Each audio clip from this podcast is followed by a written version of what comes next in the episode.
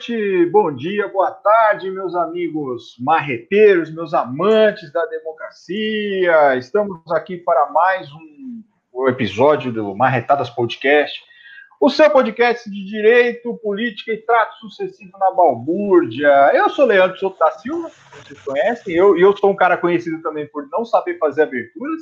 Né? O Daniel é o homem das aberturas, então quando as aberturas estão por conta dele, é sucesso garantido. Eu não, eu sou um cara assim que não... Como a gente estava falando agora, no. Ó, macaco! Como a gente estava falando.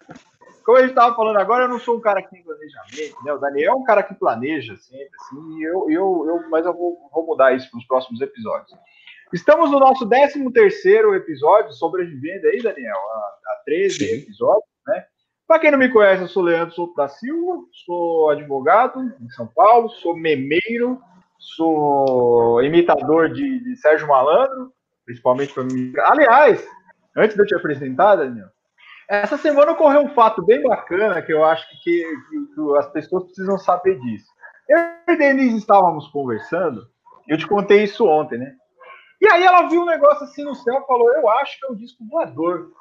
Aí eu falei, não, isso aí é a Lucifer. Ela virou para mim e disse assim: você não vai virar satanista de novo, né? Aí eu virei para ela e falei assim: quem, quem disse que eu deixei de ser satanista? Ela olhou pra minha cara mó feia e eu fiz mó voz assim, grossa, tipo, chorando pra cantar. Oh, ela quase morreu, cara.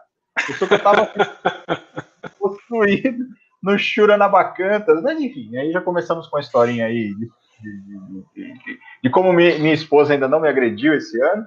Mas eu sou Leandro Souto da Silva, sou isso aí tudo que vocês já ouviram falar. Agora eu vou passar a palavra para ele, um homem que não vive ao sabor do vento, um homem que é tudo, planejado, um homem que tem os seus movimentos friamente calculados. Daniel Hilário, senhoras e senhores.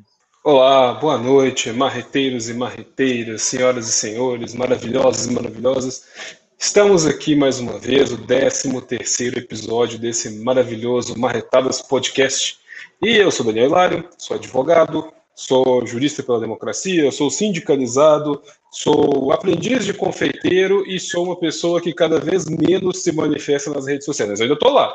Ainda estou lá, basta procurar que vocês vão me achar, caso precise de alguma coisa, né, de alguma ajuda, alguma coisa, é só pedir. E eu venho hoje aqui, né, com essa minha indumentária vampiresca. Por que, é. por que, por que, que eu vim trajado assim? É muito simples, porque o tema de hoje do nosso podcast é o quê? Privilégio. E os privilégios, o que, que eles fazem? Os privilégios, eles sugam o direito do trabalhador, tal qual vampiros sugam sangue. Eles sugam as oportunidades, eles sugam os direitos. Então, eu estou aqui, né? É, vampirescamente trajado, mas eu vou tirar essa capa porque tá um calor aqui que eu não estou aguentando. Esse negócio está me incomodando tanto. Então, deixa, chega disso. Chega disso. Cara, deixa eu só te perguntar uma coisa. Isso é uma capa mesmo de vampiro? o que, que você quer que porra é essa, cara? É uma capa de vampiro. Faz parte ah, de uma não, fantasia que eu tinha na época de faculdade. Caramba, mano. Eu preciso, eu preciso me, me, me preparar mais, cara, pra, pra, pra isso, porque, porra, você sempre chega aqui e traz essas coisas maravilhosas pra gente aí. Eu nem me preparava, eu me preparo. né? Eu preciso mudar essas, esses paradigmas aí. Para quem está ouvindo a gente nas plataformas de streaming, que eu não vou falar uma específica, porque a gente está em todo lugar, o Dariel entrou com a capa de vampiro, gente. De verdade. De verdade. Ele, ele, ele tem uma capa de vampiro. Por quê? Porque a vida é curta demais para a gente não ter uma capa de vampiro. Né? É verdade. É isso e, eu aí. Dizer, é, e hoje eu estou aqui com a caneca do dia. É uma caneca do São Paulo Futebol Clube. Por quê? Porque eu não tenho um pingo de vergonha na minha cara. Basicamente por isso. Eu, o Tim, que provavelmente vai ver, ele deve estar falando assim: o dinizismo venceu. Não, é que eu não tinha uma outra. Ou era essa ou era uma do Bazinga, do Big Bang Theory. Eu achei que seria muito agressivo você isso, e eu falei: não vou fazer isso, né? Então a caneca de hoje é uma caneca do São Paulo Futebol Clube. E aí o pessoal já está entrando aí, a Denise já viu um OVNI, deixa ela com os amigos ET dela, ok tudo bem. Também já vi OVNIs. É, eu acredito em OVNIs, só não acredito nos alienígenas do passado. Isso aí não dá para acreditar, né? O Valdir Fumene, ele, grande Valdir, vem que o Leandro é o Danny Filp do direito, exatamente, sou também. É, ele diz para Denise aqui que ele zoou, mas tem medo da sonda anal, tenho também. Da, tenho, morro de medo de ser abduzido e os caras. Já pensou, Daniel, ser abduzido? Se eu fosse abduzido hoje, por exemplo, se sim, cara fosse sim. colocar uma sonda anal em mim, eu nem uhum. fiz a chuca, bicho. Como é que, eu vou, como é que os caras vão pôr sonda anal em mim? É, Pô. seria uma situação constrangedora para com você e para com quem fosse fazer esse tipo de, né, de, de, de, de experimento com é, você. Esse tipo de procedimento, né? Essa coisa maravilhosa. Exato. Nem fiz a chuca hoje. Aí a Denise pergunta, a Denise faz uma pergunta importante, hein? Ninguém na lista do governo eu acho que a gente não é importante o suficiente, né, para estar tá lá na lista do, do, do, dos detratores, porque agora, acabei de ver no Twitter, inclusive, que essa lista de detratores, a empresa que nomeou esses caras como detratores, se retratou na internet, né, dizendo que não foi isso que eles quiseram dizer, era só quem tinha opinião positiva, opinião negativa, né, essas coisas. Mas na verdade eles estão com medo do famoso, dele, dele mesmo daquele que sempre aparece na vida de alguém, o famoso processinho, ele mesmo. E aí eles soltaram uma notinha dizendo que, olha, não, não é isso, imagina, a gente tem que chamar de detratores. Mas, amor, não, a gente não está nas listas de. O que é uma pena, porque eu queria hoje, meu dia estaria ganho se eu tivesse nessa lista do governo. Mas eu acho que a gente não é influencer assim o suficiente para causar medo para o governo, né? Nem, nem isso a gente está fazendo direito. Então, não estamos na lista do governo. O Roniel vem aqui e diz: solta o seu lindo, tô lavando louça e te assistindo. Ó, oh, que bonito, Roniel. Isso aí. Só não faça como eu, que a Denise odeia que eu empilhe as louças. O, o Teco me ensinou a fazer isso: empilhar as louças de qualquer jeito e deixar aquela, aquela engenharia maravilhosa. Eu faço isso, eu fico empilhando as louças lá e aí eu vejo ela tirando alguma coisa lá, cai tudo, faz aqueles barulhos, tudo. Mas continue, continue aí nesse, nesse, nesse trabalho maravilhoso. Ah, a Lívia tá aqui. Oi, cheguei. Daniel, tira isso. Ele já tirou, Lívia. Pô, eu, eu que li atrasado aqui. Né? Ah, aí, ó. Olha, quem, olha quem me deu a caneca. Olha aí quem me deu a caneca. Ó. Denise que me deu a caneca. Né? Denise me deu essa caneca maravilhosa. Belíssima caneca. É, Denise que contribuiu com essa, com essa hoje, com essa apresentação maravilhosa dessa caneca do tricolor paulista, que só me dá desespero. Né? A Camila, grande Camila, vem aqui. Leandro finalmente rendeu o dinizismo, para alegria do Daniel. Não, Camila, ainda não aconteceu isso, ainda não, ainda não vai estar tá tendo dinizismo aqui. Mas, enfim, é, a gente é São Paulino, a gente, a gente, como diria Juvenal Juvencio, Juvenal Juvencio dizia uma, uma frase eu nasci para sofrer. E é verdade, nós nascemos para sofrer e a gente não tem vergonha na cara, porque isso aqui nada mais é do que falta completa, absoluta de vergonha na cara. Porque não quer dizer, eu não tenho opinião, sabe? Eu, eu falei, eu, eu falei, desde o começo do ano, eu falei, não comemoro vitória de time do Fernando Diniz. Não comemoro, não comemoro. Mas estou comemorando, né? Porque eu não tenho vergonha na cara, né? Eu não tenho. Me falta Sabe, eu nasci com, com, com uma, uma, deficiência muito séria, que é assim, falta de vergonha na cara, não, não temos. Então falta eu tenho só você se dobrar. Falta só você se dobrar o jus dinizismo, que é o que está faltando é. para você. Puta, aquele... aí já é demais, né? Porque aquele, essa semana, aliás, graças ao nosso ah, olha essa semana, muitas pessoas me falaram no Twitter sobre jus dinizismo. Aquele processo que fica sambando no Sejusc e não sai de lá né? É, o Daniel, eu tuitei ao vivo, aliás, vocês viram minha, minhas tuitadas violentas ao vivo, em loco, falando sobre dinizismo. E eu, muita gente me falou, né, dessas coisas durante essa semana. A Lívia vem aqui e fala, ainda não na lista, mas calmem. Ah, Lívia, eu nem, sabe, eu nem acredito mais. Acho que eu vou pedir assim, Daniel, vamos entrar com mandado de segurança para a gente ser incluído na lista.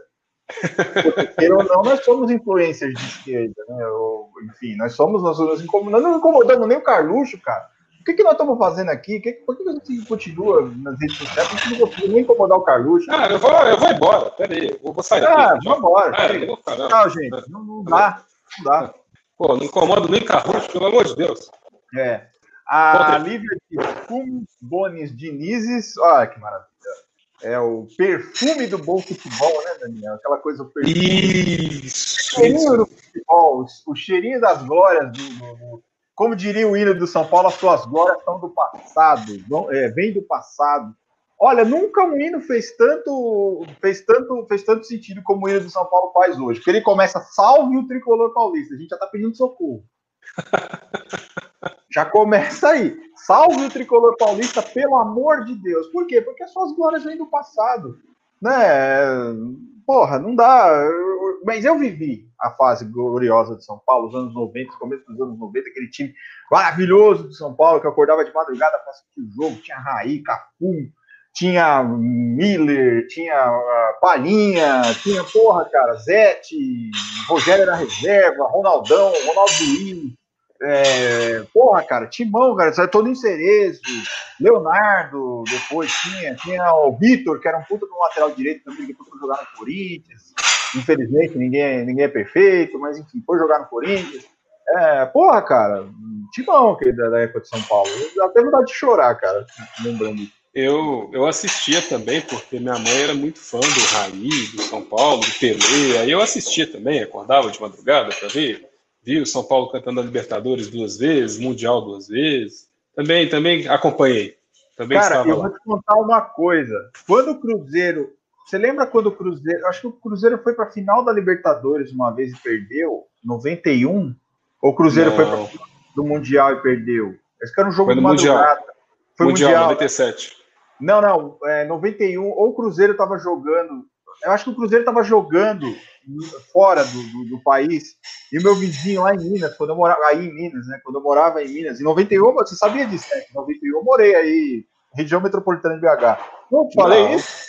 Não. morei, morei 11 meses aí, cara. Do, do lado de Betim, ah. de Contagem, morei aí, 11 meses. Morou em Sarzedo? Não, morei em São Joaquim de Bicas, de Garapé. Ah, pertinho, Conhece? pertinho. Eu vou falar? Pertinho, pertinho. Aí do lado aí, ó. Ué, eu conheço tudo aí. Sou, sou... Conhece aí os filhos da Nenê? É tudo nós aí, ué. Mas os filhos da Nenê, chega aí e os meninos da Nenê de São Paulo, tá tudo aí, ué. É o filho da Nenê, pô. Filho da Nenê da, da, da, da Camilita. Conhece da Camilita? Então, eu sou neto da Camilita, ué. Eu, os meninos de São bem. Paulo. Aqueles meninos de São Paulo, quando eu chego aí Minas, eles falam assim, ué, esse aí não é aquele gordinho, não, que era assim, desse tamanho, parrudo, padanaço? Eu, era eu, cara. E, e, aí, em 91, eu morava aí. E eu lembro desse jogo do Cruzeiro. Eu não lembro com quem o Cruzeiro estava jogando. Eu sei que era de manhã.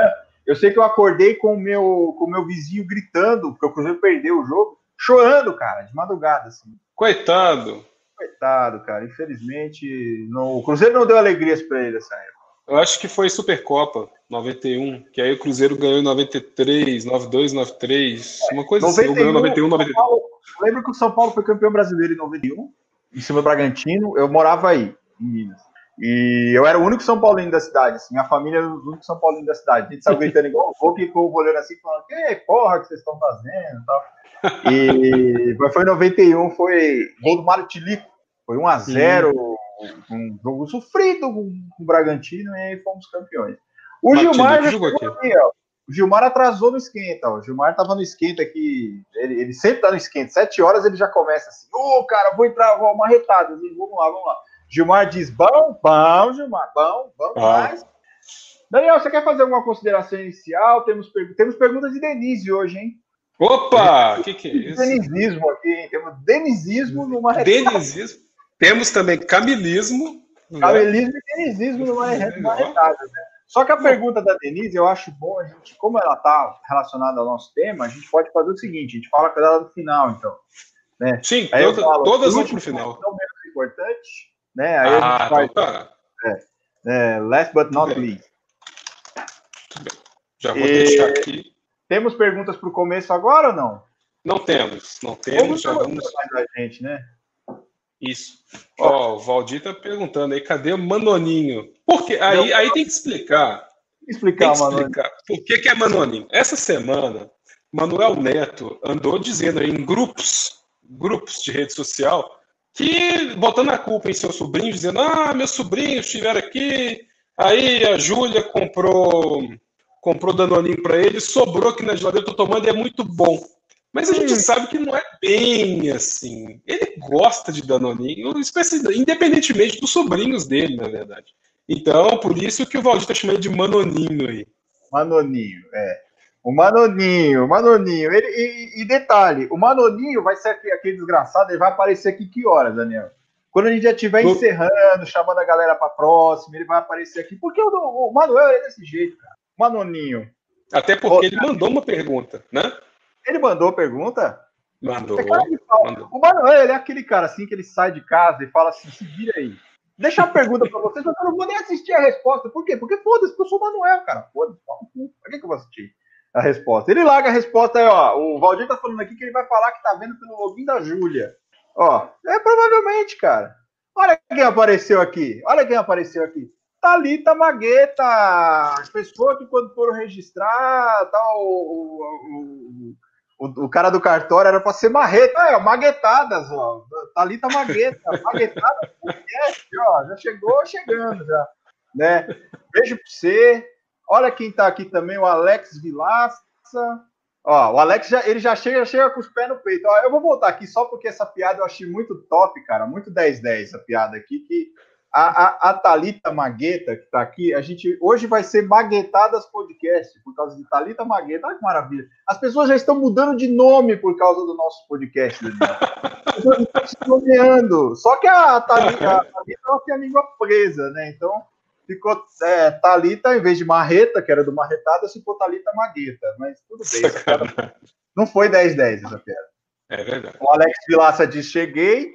E ele diz que tem uma pergunta para vossas excrescências. Não, excelências mesmo. Eu tô, tô... Sérgio Moro, o que, que vocês têm a dizer? O que, que você tem a dizer sobre ser Gil Moro, Daniel? Então, é, eu tava, tava, comentei com vocês, com vocês essa semana. Você não participou, não apareceu muito. Opa, deu até um, deu até um revertério no rapaz aí. Não apareceu é. muito no grupo, mas eu comentei lá, eu comentei com Camila, eu comentei com várias pessoas é muito interessante, né? Ele está sempre ali naquela zona mista do, entre direito e crime. Assim. Ele está sempre ali naquele, naquele limiar, assim. Aí ele vai, utiliza o lawfare ali, influencia uma eleição aqui, influencia o impeachment ali. Primeiro influencia o impeachment. Aí você, nossa, que absurdo, né? Esse cara aí e tal. Aí ele vai, não satisfeito, né? Que está comandando ali uma, uma operação X aí, né? Que, que, que lava as coisas e tal. E aí ele não satisfeito com isso, ele vai, influencia uma eleição. Ah, eu vou, vou liberar aqui uma, uma delação aqui em cima do, do, do, primeiro turno. Do segundo turno ou foi do primeiro? Eu não lembro bem qual turno que foi. Foi do segundo. Ah, tá. Eu vou liberar aqui. É, é, foi no segundo. Eu vou liberar aqui uma colaboração premiada aqui, só de boas, porque o interesse público, aí solta lá. Aí ele influencia aqui. Não satisfeito em influenciar, porque aí o governo, certo governo foi eleito, ele vai e vira ministro. Ele tipo fala assim: ah, não, cansei de ser juiz, vou largar esse negócio aqui, vou virar ministro. Aí ele vira ministro.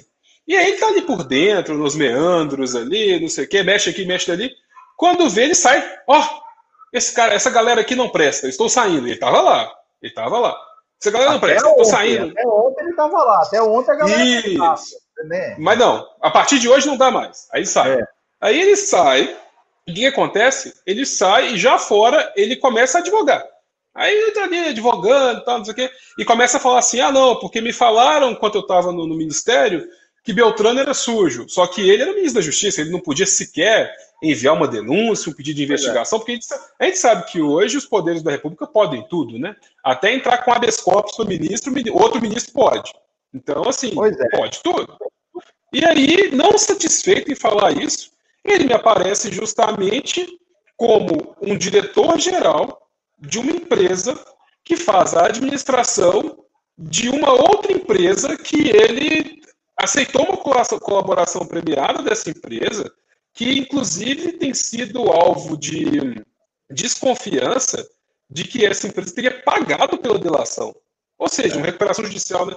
Ou seja, ele está sempre ali, assim, tem coisa errada, o cara está ali. Tem trem difícil, ele está ali. Mas ele nunca está errado. Ele nunca fez nada de errado. Basta ver a capa do livro que ele lançou, né? Que, que o ghostwriter dele, que não é, é. ghostwriter, é a esposa dele, e as frases na capa do livro. Ele, ele como juiz versus fulano de tal. Né? Ele, no meio do tchau querida, tá lá na capa é. do livro. Assim, ele tá sempre ali, mas ele nunca tá errado. É. Ele nunca faz nada de errado. Né? Ele, ele nunca é suspeito. Não, não é não, ele tá ali. Ah, não, eu fui lá, eu vi que estava errado, fui embora. Ah, eu, eu... aconteceu, por exemplo, ele tava. É, ele vai com uma quadrilha cometer um crime, só que ele chega na porta do banco, vira as costas e vai embora. A galera comete o crime. Ele não tá metido, ele não fez nada, ele não conhece nada, ele sabe nada, não sabia de nada é. que ia acontecer. Então, assim, é isso aí. Eu, eu ouvi uma hoje, cara, eu vi uma no, no, Twitter hoje que foi sensacional. Falou assim que a primeira, a primeira alegação dele como ex-consultor vai dizer assim que o juiz errou no processo da Odebrecht. Vai falar assim, não, a culpa é do juiz, quer dizer, o juiz que era ele, na verdade, né?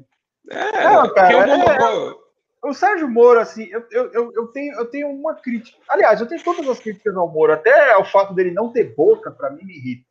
É um negócio assim, aquela boca de, de, de, de papel sulfite dobrado, para mim, me irrita, cara. Sabe? A boquinha de passar cartão da Cielo, boquinha Isso. de, de, de, Discman, essas merdas. Mas eu tenho uma. Assim, ele me irrita o jeito que ele fala, mas, mas a gente tem que pensar o seguinte, hoje. É, é, a culpa não é do Moro por ele ter sido contratado. É minha opinião, né? Ele tá fazendo a vida dele. Ele sai, ele, aquilo que a gente falou esses dias no Barretadas, todo dia sai na rua um esperto e um idiota e eles acabam se cruzando. O cara que contrata um Moro para fazer qualquer coisa hoje, qualquer coisa, qualquer coisa, qualquer coisa, qualquer coisa, ele tem dinheiro para gastar com qualquer outra coisa também. Ele tá queimando dinheiro. Porque ele contrata um cara que não sabe, não tem conhecimento do vernáculo, não sabe falar português. Né? O cara fala Sim. conge. Como é que você vai pedir? O, o cara copia as sentenças dele, passa a sentença para outros copiarem também, quer dizer, ele copia a sentença dos outros, essas coisas. Lá, lá vem. É, então, ele, ele. Eu acho assim, cara, quem tem dinheiro para gastar e paga para ele, é o risco que o cara corre.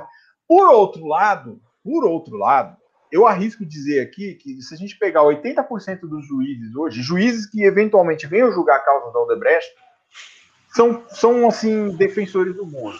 Então, por outro lado, a empresa que contratou ele, pelo simples fato de ter ele no staff ali, eu acho que para a empresa já a empresa já sai ganhando. É óbvio, para a opinião pública, para nós advogados, para quem defende a democracia, para quem defende o Estado democrático de direito, isso é um descalabro.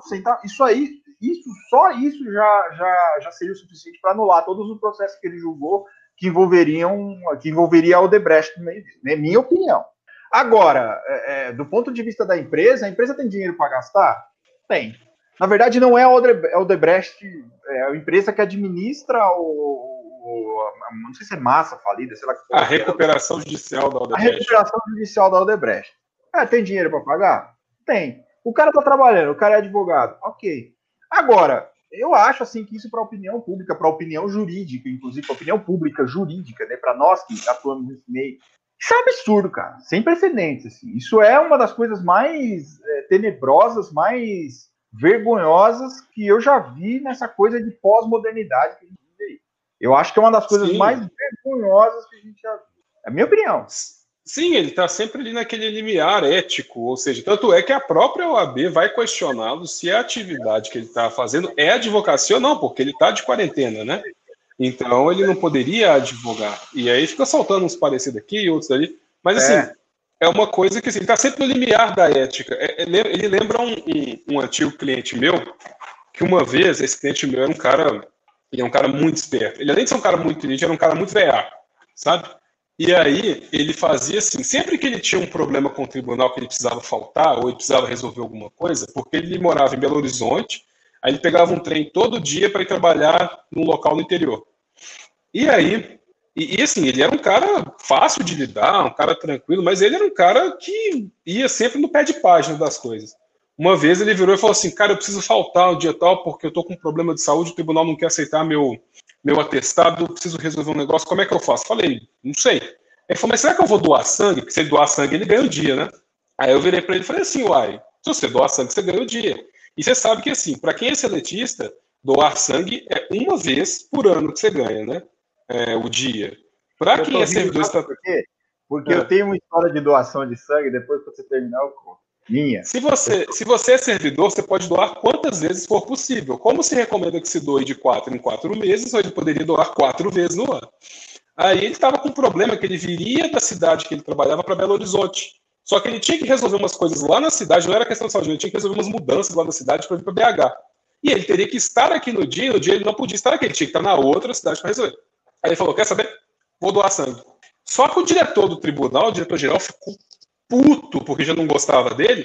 E aí falou: Vem cá, o que, que seu cliente. Eu fui lá conversar com o diretor-geral.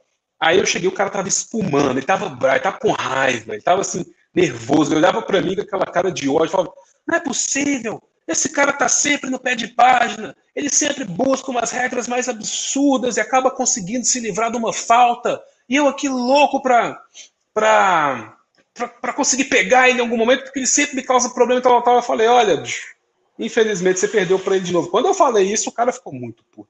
Eu sei, eu sei, sai daqui, sai daqui, me tirou da sala, assim, me mandou embora e tal.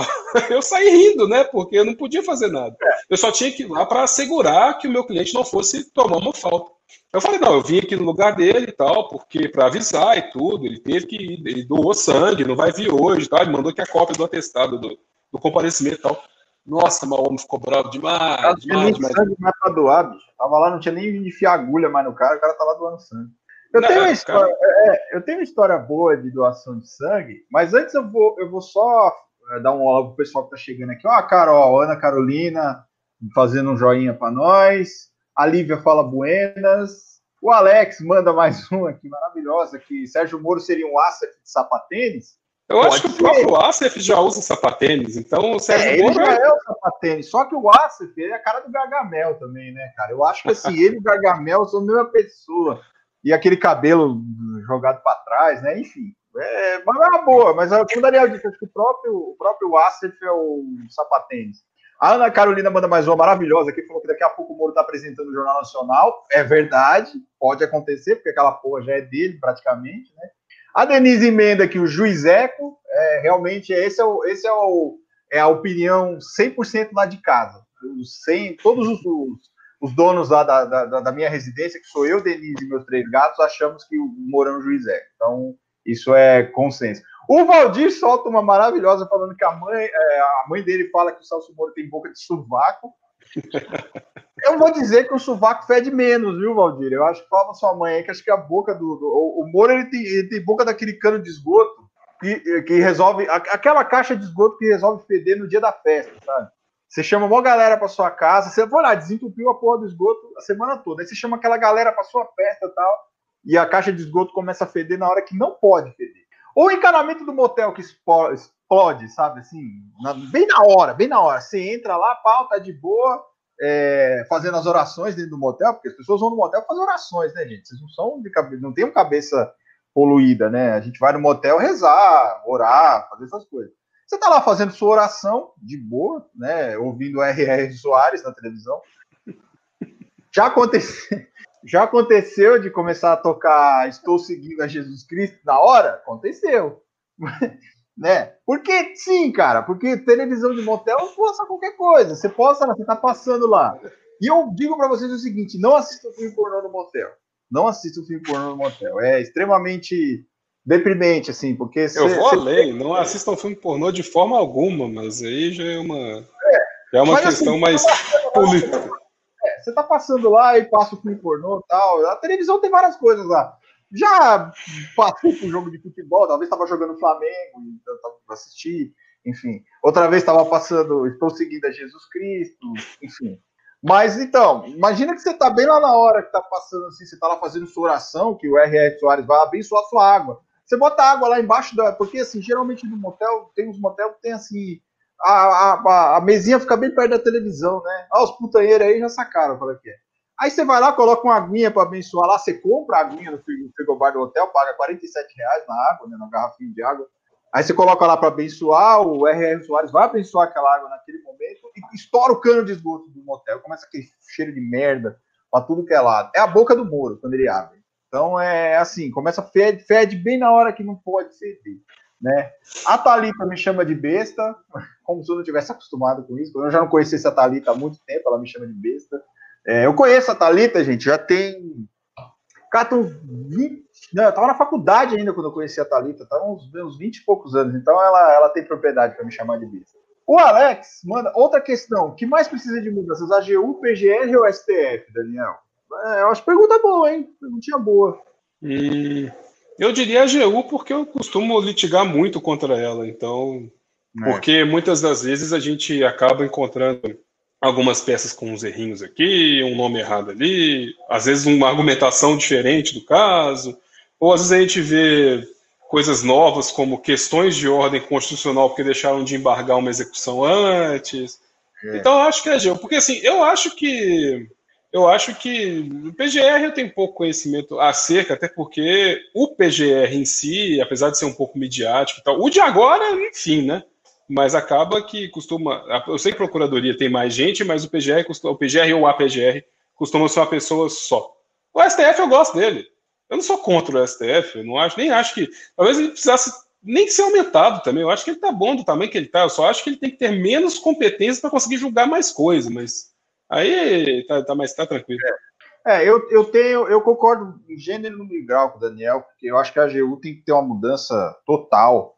É, mas não só nos membros, assim, eu acho que no paradigma mesmo da AGU. A AGU tem que começar a mudar a atuação, parar de fazer umas súmulas totalmente parar de, de querer empurrar essas súmulas de atuação para o administrado, porque assim, né, a gente tem hoje em dia, a gente vive uma inflação, vamos dizer assim, de, de precedentes muito grande, né? Então a gente tem precedentes do STJ, precedentes do STF, tem a súmula da AGU, tem súmula de entendimento consolidado de INSS, tem súmula de súmula daquilo, eu, eu acho que a AGU poderia simplificar um pouco assim essa, essa questão, até para os próprios administrados, né?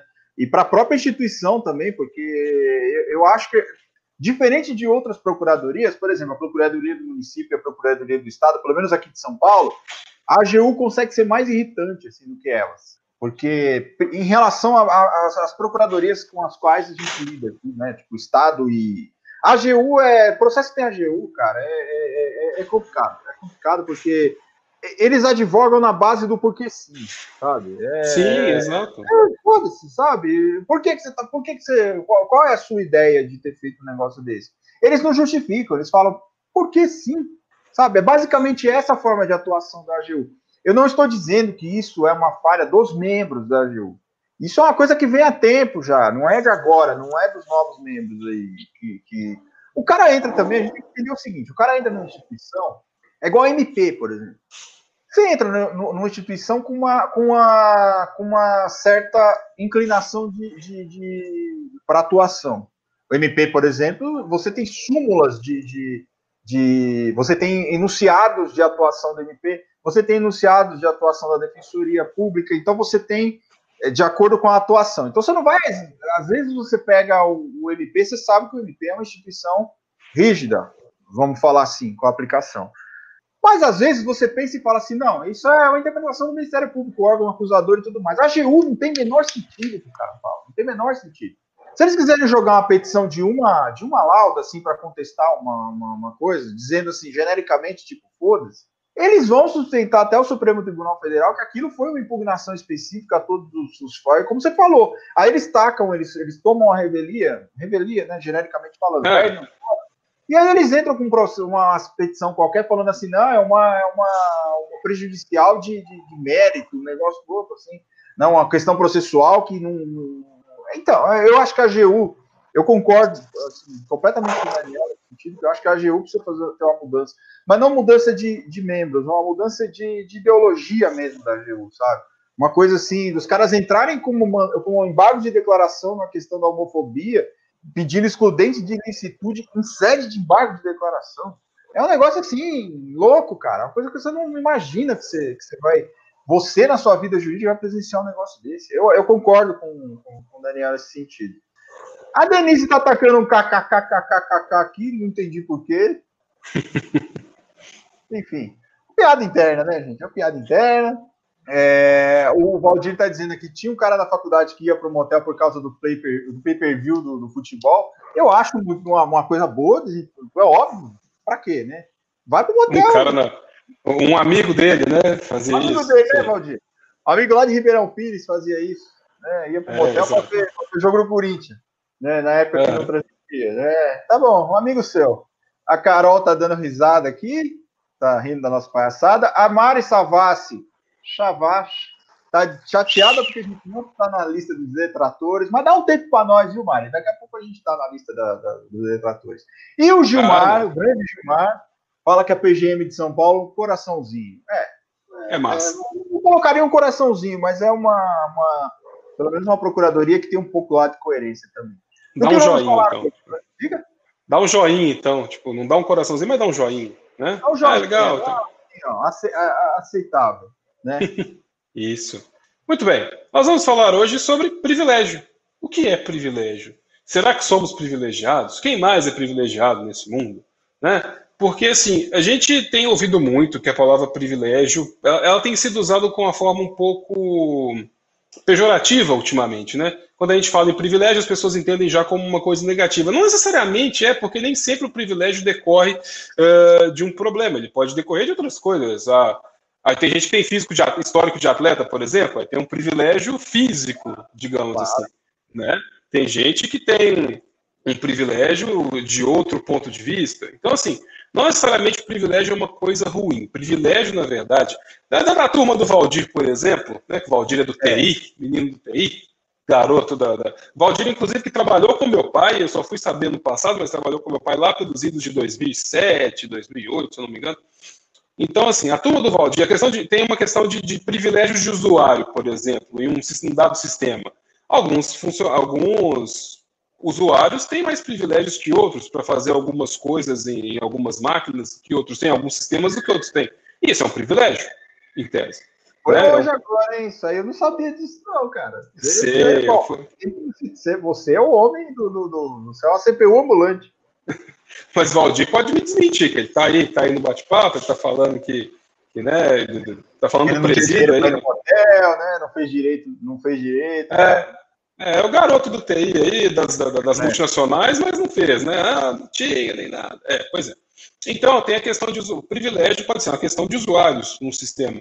Assim como o privilégio também pode ser de acordo com uma posição que uma pessoa ocupa numa instituição, pode ser de acordo com, com, com uma funcionalidade de alguma coisa, uma questão de capacidade ou esforço pessoal. Então, assim, privilégio não é necessariamente uma coisa ruim. Calha que no Brasil, quando a gente fala de privilégio, e aí entrando numa coisa que a gente costuma discutir muito neste, nesse podcast, privilégio, olha lá, ó, tá vendo? Ó, Valdir falando ali, ó, privilégio de usuário dá, tre dá mais treta que divórcio, vocês não fazem ideia, tá vendo? Tem privilégio de usuário. Tem aquele usuário, por exemplo, que pode assistir o YouTube e uma retadas no serviço. Tem aquele usuário que pode acessar o Facebook. Tem aquele usuário que tem que ficar só no Notepad o dia inteiro. Então, cada é. usuário tem seus privilégios do sistema. Então, assim, privilégio não necessariamente decorre só de uma situação social, ele pode decorrer de várias questões. Privilégio físico, privilégio de altura. Leandro tem 1,60m aí? 70 aí? 79. Tem 1,79, eu tenho 78. Você é privilegiado um centímetro acima de Mas mim. Mas o senhor tem um pé maior que o meu. Meu pois pé é 39, é. calça 39. O senhor calça quanto? Pois 40 é. aí? 44. Então. Aí, tá o senhor é privilegiado. Eu tenho, privilégio no chulapa. No último podcast, como eu disse no nosso último episódio, essa coisa do pé é verdade. Quando vocês falam assim que o tamanho do pé é proporcional, é verdade. Eu tô aqui para dizer, eu calço 39. Então o Daniel é privilegiado. Por quê? Como a gente disse no último podcast, pé grande significa o quê? Sapato grande. Eles vão ter que comprar um sapato maior. Mas o Daniel, o Daniel é privilegiado nesse sentido porque o pé dele é maior que o meu. Inclusive, Mas eu, eu fui comprar um centímetro mais alto que ele também. Tá vendo? Tudo bem que o meu cabelo vai, vai ajudar aí um pouquinho. É, eu não tenho cabelo. Mas assim, se a gente colocar na horizontal, eu sou maior que o Daniel. Fácil. Fácil. Na horizontal eu dou dois Daniel aqui, cara. Fácil. Eu prefiro então. É, tá vendo? É, e, falando em tamanho de sapato, inclusive, eu fui comprar um tênis na Black Friday e foi cancelado porque não tinha meu tamanho. Olha que absurdo. Aí. Quando eu comprei, tinha. Quando foram no estoque, ué. Não tem. Mas então... você, gente tem, a gente vive nos extremos, por exemplo, em relação a sapato. Eu também é difícil ter sapato porque meu pé é pequeno, calça 39. Você tem calça 44. A gente não tem o um meio termo ali, sabe? Tipo assim, nossa, legal, tem um cara que calça aqui 41, por exemplo.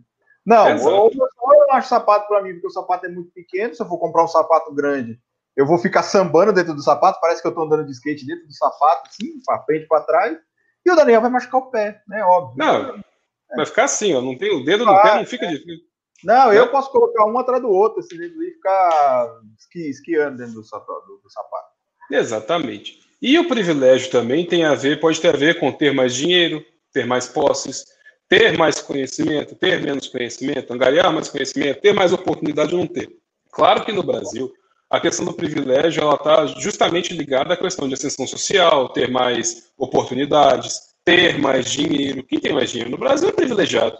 E é interessante, e a, desigualdade é tão grande no Brasil que, que você chega, por exemplo, num patamar de pessoas que recebem 3 mil, 4 mil reais por mês, e elas são extremamente, elas estão muito acima na questão de privilégio do que quem recebe um salário mínimo ou recebe um auxílio emergencial. Por quê? Porque nós temos uma, uma, digamos, uma base da pirâmide social que, que, recebe muito pouco, que tem muito pouco. Então, quem ganha, tem proporcionalmente, digamos, quem ganha de seus 3 mil, 4 mil reais tá, pode estar entre os 20% a 10% mais ricos do país. O que é uma coisa bem díspare, né? Porque se você for pegar em miúdos ali, entre 3 a 4 mil reais por mês, você acaba, você passa o mês, mas no fim você está de novo com o cinto apertado ali, ou até está devendo alguma coisa, né? Do jeito que as coisas andam. Então, tá mais ou menos nesse ponto a questão do privilégio no Brasil. É, é, isso tem que ser dito sempre, né? Porque. Uh, e a Denise faz uma pergunta aqui, eu acho que ela até o momento, antes da gente entrar na questão do privilégio branco, propriamente dito, que nós vamos falar disso, nós temos que falar disso, né? A Denise diz o seguinte aqui, cara: por que políticas sociais incomodam pessoas de classe média e baixa, né? É, é basicamente isso, né, cara? É, é as pessoas têm. É, às vezes, o que, que a gente vê? Eu tenho privilégio em determinada situação, por exemplo, como o Daniel está falando, um privilégio econômico. É o cara que ganha. E, e, a gente tem que tratar o privilégio também. Muita gente fala que a gente divide. Muita gente acha que a gente divide o privilégio em duas partes só. Não, as pessoas têm que entender que existe um escalonamento de privilégio. Vamos falar em questão social, não vamos falar em questão é, racial, por exemplo. Né? Na, na, na, questão social, por exemplo, quem, o cara que ganha 30 pau por mês, ele é privilegiado em relação ao cara que ganha 15 e ele é privilegiado em relação ao cara que ganha 10, e ele é privilegiado em relação ao cara que ganha 3, que é privilegiado em relação ao cara que ganha 800 pau, e por aí vai. Só que o cara que ganha, sei lá, 4 pau, ele acha que está no topo da cadeia alimentar. Então, ele, é, o privilégio também tem essa coisa, ele causa na cabeça uma, da pessoa um poder assim tão louco que ela acha que ela está no topo da cadeia alimentar. Quer dizer, ela não acha que ela é tão bosta quanto aquela pessoa que ela acha que é bosta. Então, às vezes ela é até pior, ela está numa situação muito pior do que aquela pessoa. Porque às vezes você vê que, que esses caras. E é isso que a Denise está falando, é por que as pessoas têm tanto ódio do, do, dos que estão mais abaixo, sabe? Porque o cara acha que na cabeça dele ele é privilegiado. Ele é, vamos dizer assim. Ele é, em relação às pessoas que ganham menos que ele. Mas na cabeça desse cara, ele acha que ele tá no mesmo patamar daquele cara que ganha 40, daquele cara que ganha 60, daquele cara que ganha 70, daquele cara que ganha 100. E é geralmente as pessoas que estão nesse, nesse, nesse meio, assim, nesse, nesse parâmetro entre os que não têm nada e os que têm tudo, costumam ser os que mais enchem o saco para falar assim, não, mas é aquilo que a gente vê, assim, não, mas você vai, você vai colocar, você vai colocar pobre para andar de avião, Imagina, meu avião. E eu vou andar de avião, vou ficar dividindo o avião com pobre, cara. Eu vou ficar dividindo o restaurante com pobre, porque hoje, semana passada, eu tava num restaurante tão pobre, olha que absurdo. Né? Então, esse, esse é o cara que o Daniel falou, que o cara ganha 4 mil por mês, chega no final do mês, ele tá mais apertado do que no começo do mês, ele gastou todo o dinheiro dele e ainda se acha que é o, o topo, o cara tá no topo da cadeia alimentar social ali. Ele é, o, é aquele que a gente chama de o opressor, sabe? É que a gente ouve muito falar disso, é o cara que é o opressor social, né? Então ele fala assim: ah, eu oprimo mesmo, porque eu, eu, eu tenho vale alimentação. A gente vê hoje em dia, cara, que o, o top do cara é ter o vale, vale refeição, vale alimentação, sabe? O cara Topster. chega. Hã? Topster. Topster. Mas o cara acha é que o topo da, da, vida dele assim é que eu chego no, no, restaurante e eu pago com vale alimentação. Eu não pago no débito, não pago no crédito. Eu tenho vale alimentação, eu pago vale alimentação. Isso para o cara já é o suficiente para ele, ele oprimir o, o resto ali. Inclusive, o povo está servindo a comida dele ali. Né? É, é, isso. Então, eu queria só fazer essa. Ver se, encaixar essa ponderação aqui, dessa coisa no critério social, pelo menos, no critério de, de econômico, vamos dizer assim, não social, econômico, fica melhor. Sim, sim, mas assim, é, eu acho que isso é muito também da nossa própria criação enquanto seres humanos. Não falo especificamente educação formal, mas educação moral das coisas. É, essas pessoas que, que se acham em um ponto privilegiado em relação a outros e se acham detentores desse privilégio, o problema é que a gente não é ensinado a partilhar as coisas, a gente não é ensinado a dividir, a querer que o outro fique bem. Isso é muito egoístico, digamos assim, é muito egoístico. Por quê? Porque no fim das contas, é, essas pessoas que, né, que, que falam, ah, porque não pode. Como assim? O cara está de Havaiana no aeroporto, não está de camisa regata, que absurdo, vai para a rodoviária e tal. Essas pessoas, elas querem ser o quê? VIP. É só ensinado pra você ver, ó, você merece. É, é igual L'Oreal. L'Oreal, porque você merece muito. Você. não vocês. O melhor não vocês. é o seu, né? Aquela Isso. coisa. É o Ele seu. É. é você. é, é um sintoma muito é um sintoma muito grande que a gente tem hoje, e você pode ver isso muito bem nas redes sociais. Dá, dá uma olhada nas postagens, é muito eu, eu, eu acho isso, eu sou assim, eu faço tal coisa. Eu, tipo, as pessoas estão estanques dentro, em si mesmadas, digamos assim. Não estou dizendo ninguém especificamente, estou falando assim, passa o tempo, passa uma meia hora olhando ali a timeline, por exemplo. As pessoas estão em si mesmadas, elas estão dentro de um, de um quadrado e tal, e aí, é, o que, que acontece? É tudo eu, eu, eu mereço, eu sou assim, eu vou fazer tal coisa, eu, eu, eu e aquilo assim. E qual é o ponto disso? Quando há muito eu, você, as pessoas não vão querer que, por exemplo, que alguém que não tenha nada tenha alguma coisa. Você vê o seu vizinho com um carro novo, às vezes você fala assim, pô, o cara conseguiu um carro novo, que bacana. Não, você pensa o quê?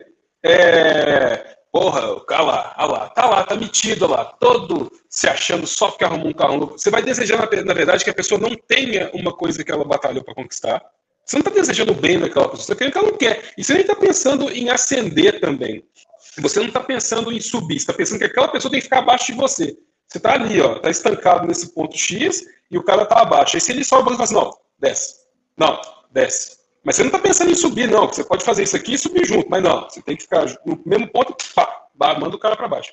Então entra muito nisso. Ah, eu sou VIP. Então esse ódio que tem é justamente o ódio de partilhar. Por exemplo, ah, mas está dando. Vai dar Bolsa Família para aquele cara lá. Aquela mulher falou que com o Bolsa Família não consegue nem comprar uma calça jeans para a filha dela.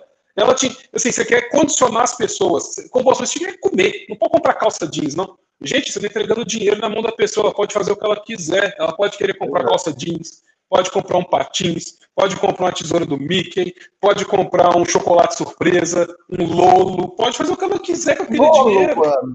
Um lolo,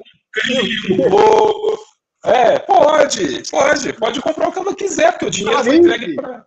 É, o Caribe. Não, Caribe não. Caribe não, Caribe tinha que cancelar o problema. É, não, pode sim, pode sim. É pode sim. Pode sim. Não, eu, eu fico reclamando, mas eu como também. Tá lá no fundo da caixa, assim, ah, tem esse, eu vou comer, daqui. Come, do mesmo jeito. E assim, é, é, o problema é justamente esse, porque, porque você não quer que os outros subam, e, e, e você pode ver, isso é tudo uma coisa egoística. É, é, do brasileiro, é ser egoísta, ele pensa nele.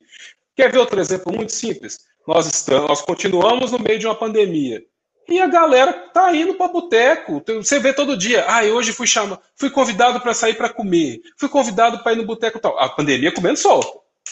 E, e, e, você pode notar que muitos jovens estão indo e vão mesmo. Ah, vou mesmo. Vai fazer bem para minha saúde mental. Eu não aguento mais ficar em casa. Eu preciso ir. Tá, agora pensa comigo um instante. Não é nem só porque você foi ao restaurante, teve um distanciamento ali e tal. Você se mantém em ambientes fechados, sem máscara, porque vai comer, vai beber, não sei o quê, tira foto e posta na rede. Ah, lindo, maravilhoso, não sei o quê, ah, não sei o quê, blá, blá, blá, patrão, pá, pá, pá, patrão e tal. Você vai, posta lá, todo mundo curte e tal. Aí naquele pequeno momento, o garçom tá assim, pegou, porque está trabalhando a pandemia toda. Assim, estou falando de quem pode ficar em casa, não estou falando de quem tem que sair para trabalhar. Porque tem gente que não tem como escolher. O garçom está sintomático. Ele passa por você, você conversa com ah, garçom, não sei o que, então ele conversa contigo e tal tu pega esse negócio. Mas você é jovem, você não vai, você vai sofrer alguns, alguns efeitos, talvez fique assintomático também, mas e quem está na sua casa? Se você tiver uma mãe idosa, um pai idoso, um irmão em grupo de risco, doente, essa pessoa pega, sabe? Uma coisa que eu estava falando uh, foi sobre minha família, até porque, claro, todo mundo está mais ou menos isolado, ali tem gente que fica temando, saindo e tal, esse povo eu quero distância. E aí vieram inventar que queriam que a minha avó, minha avó tem 92 anos, né, mora até perto da minha casa, mas eu não a vejo há meses, é, queriam que as irmãs dela, também idosas, saíssem de casa, pegassem um, um Uber ou um ônibus e viessem para casa da minha avó para ficar juntar as três.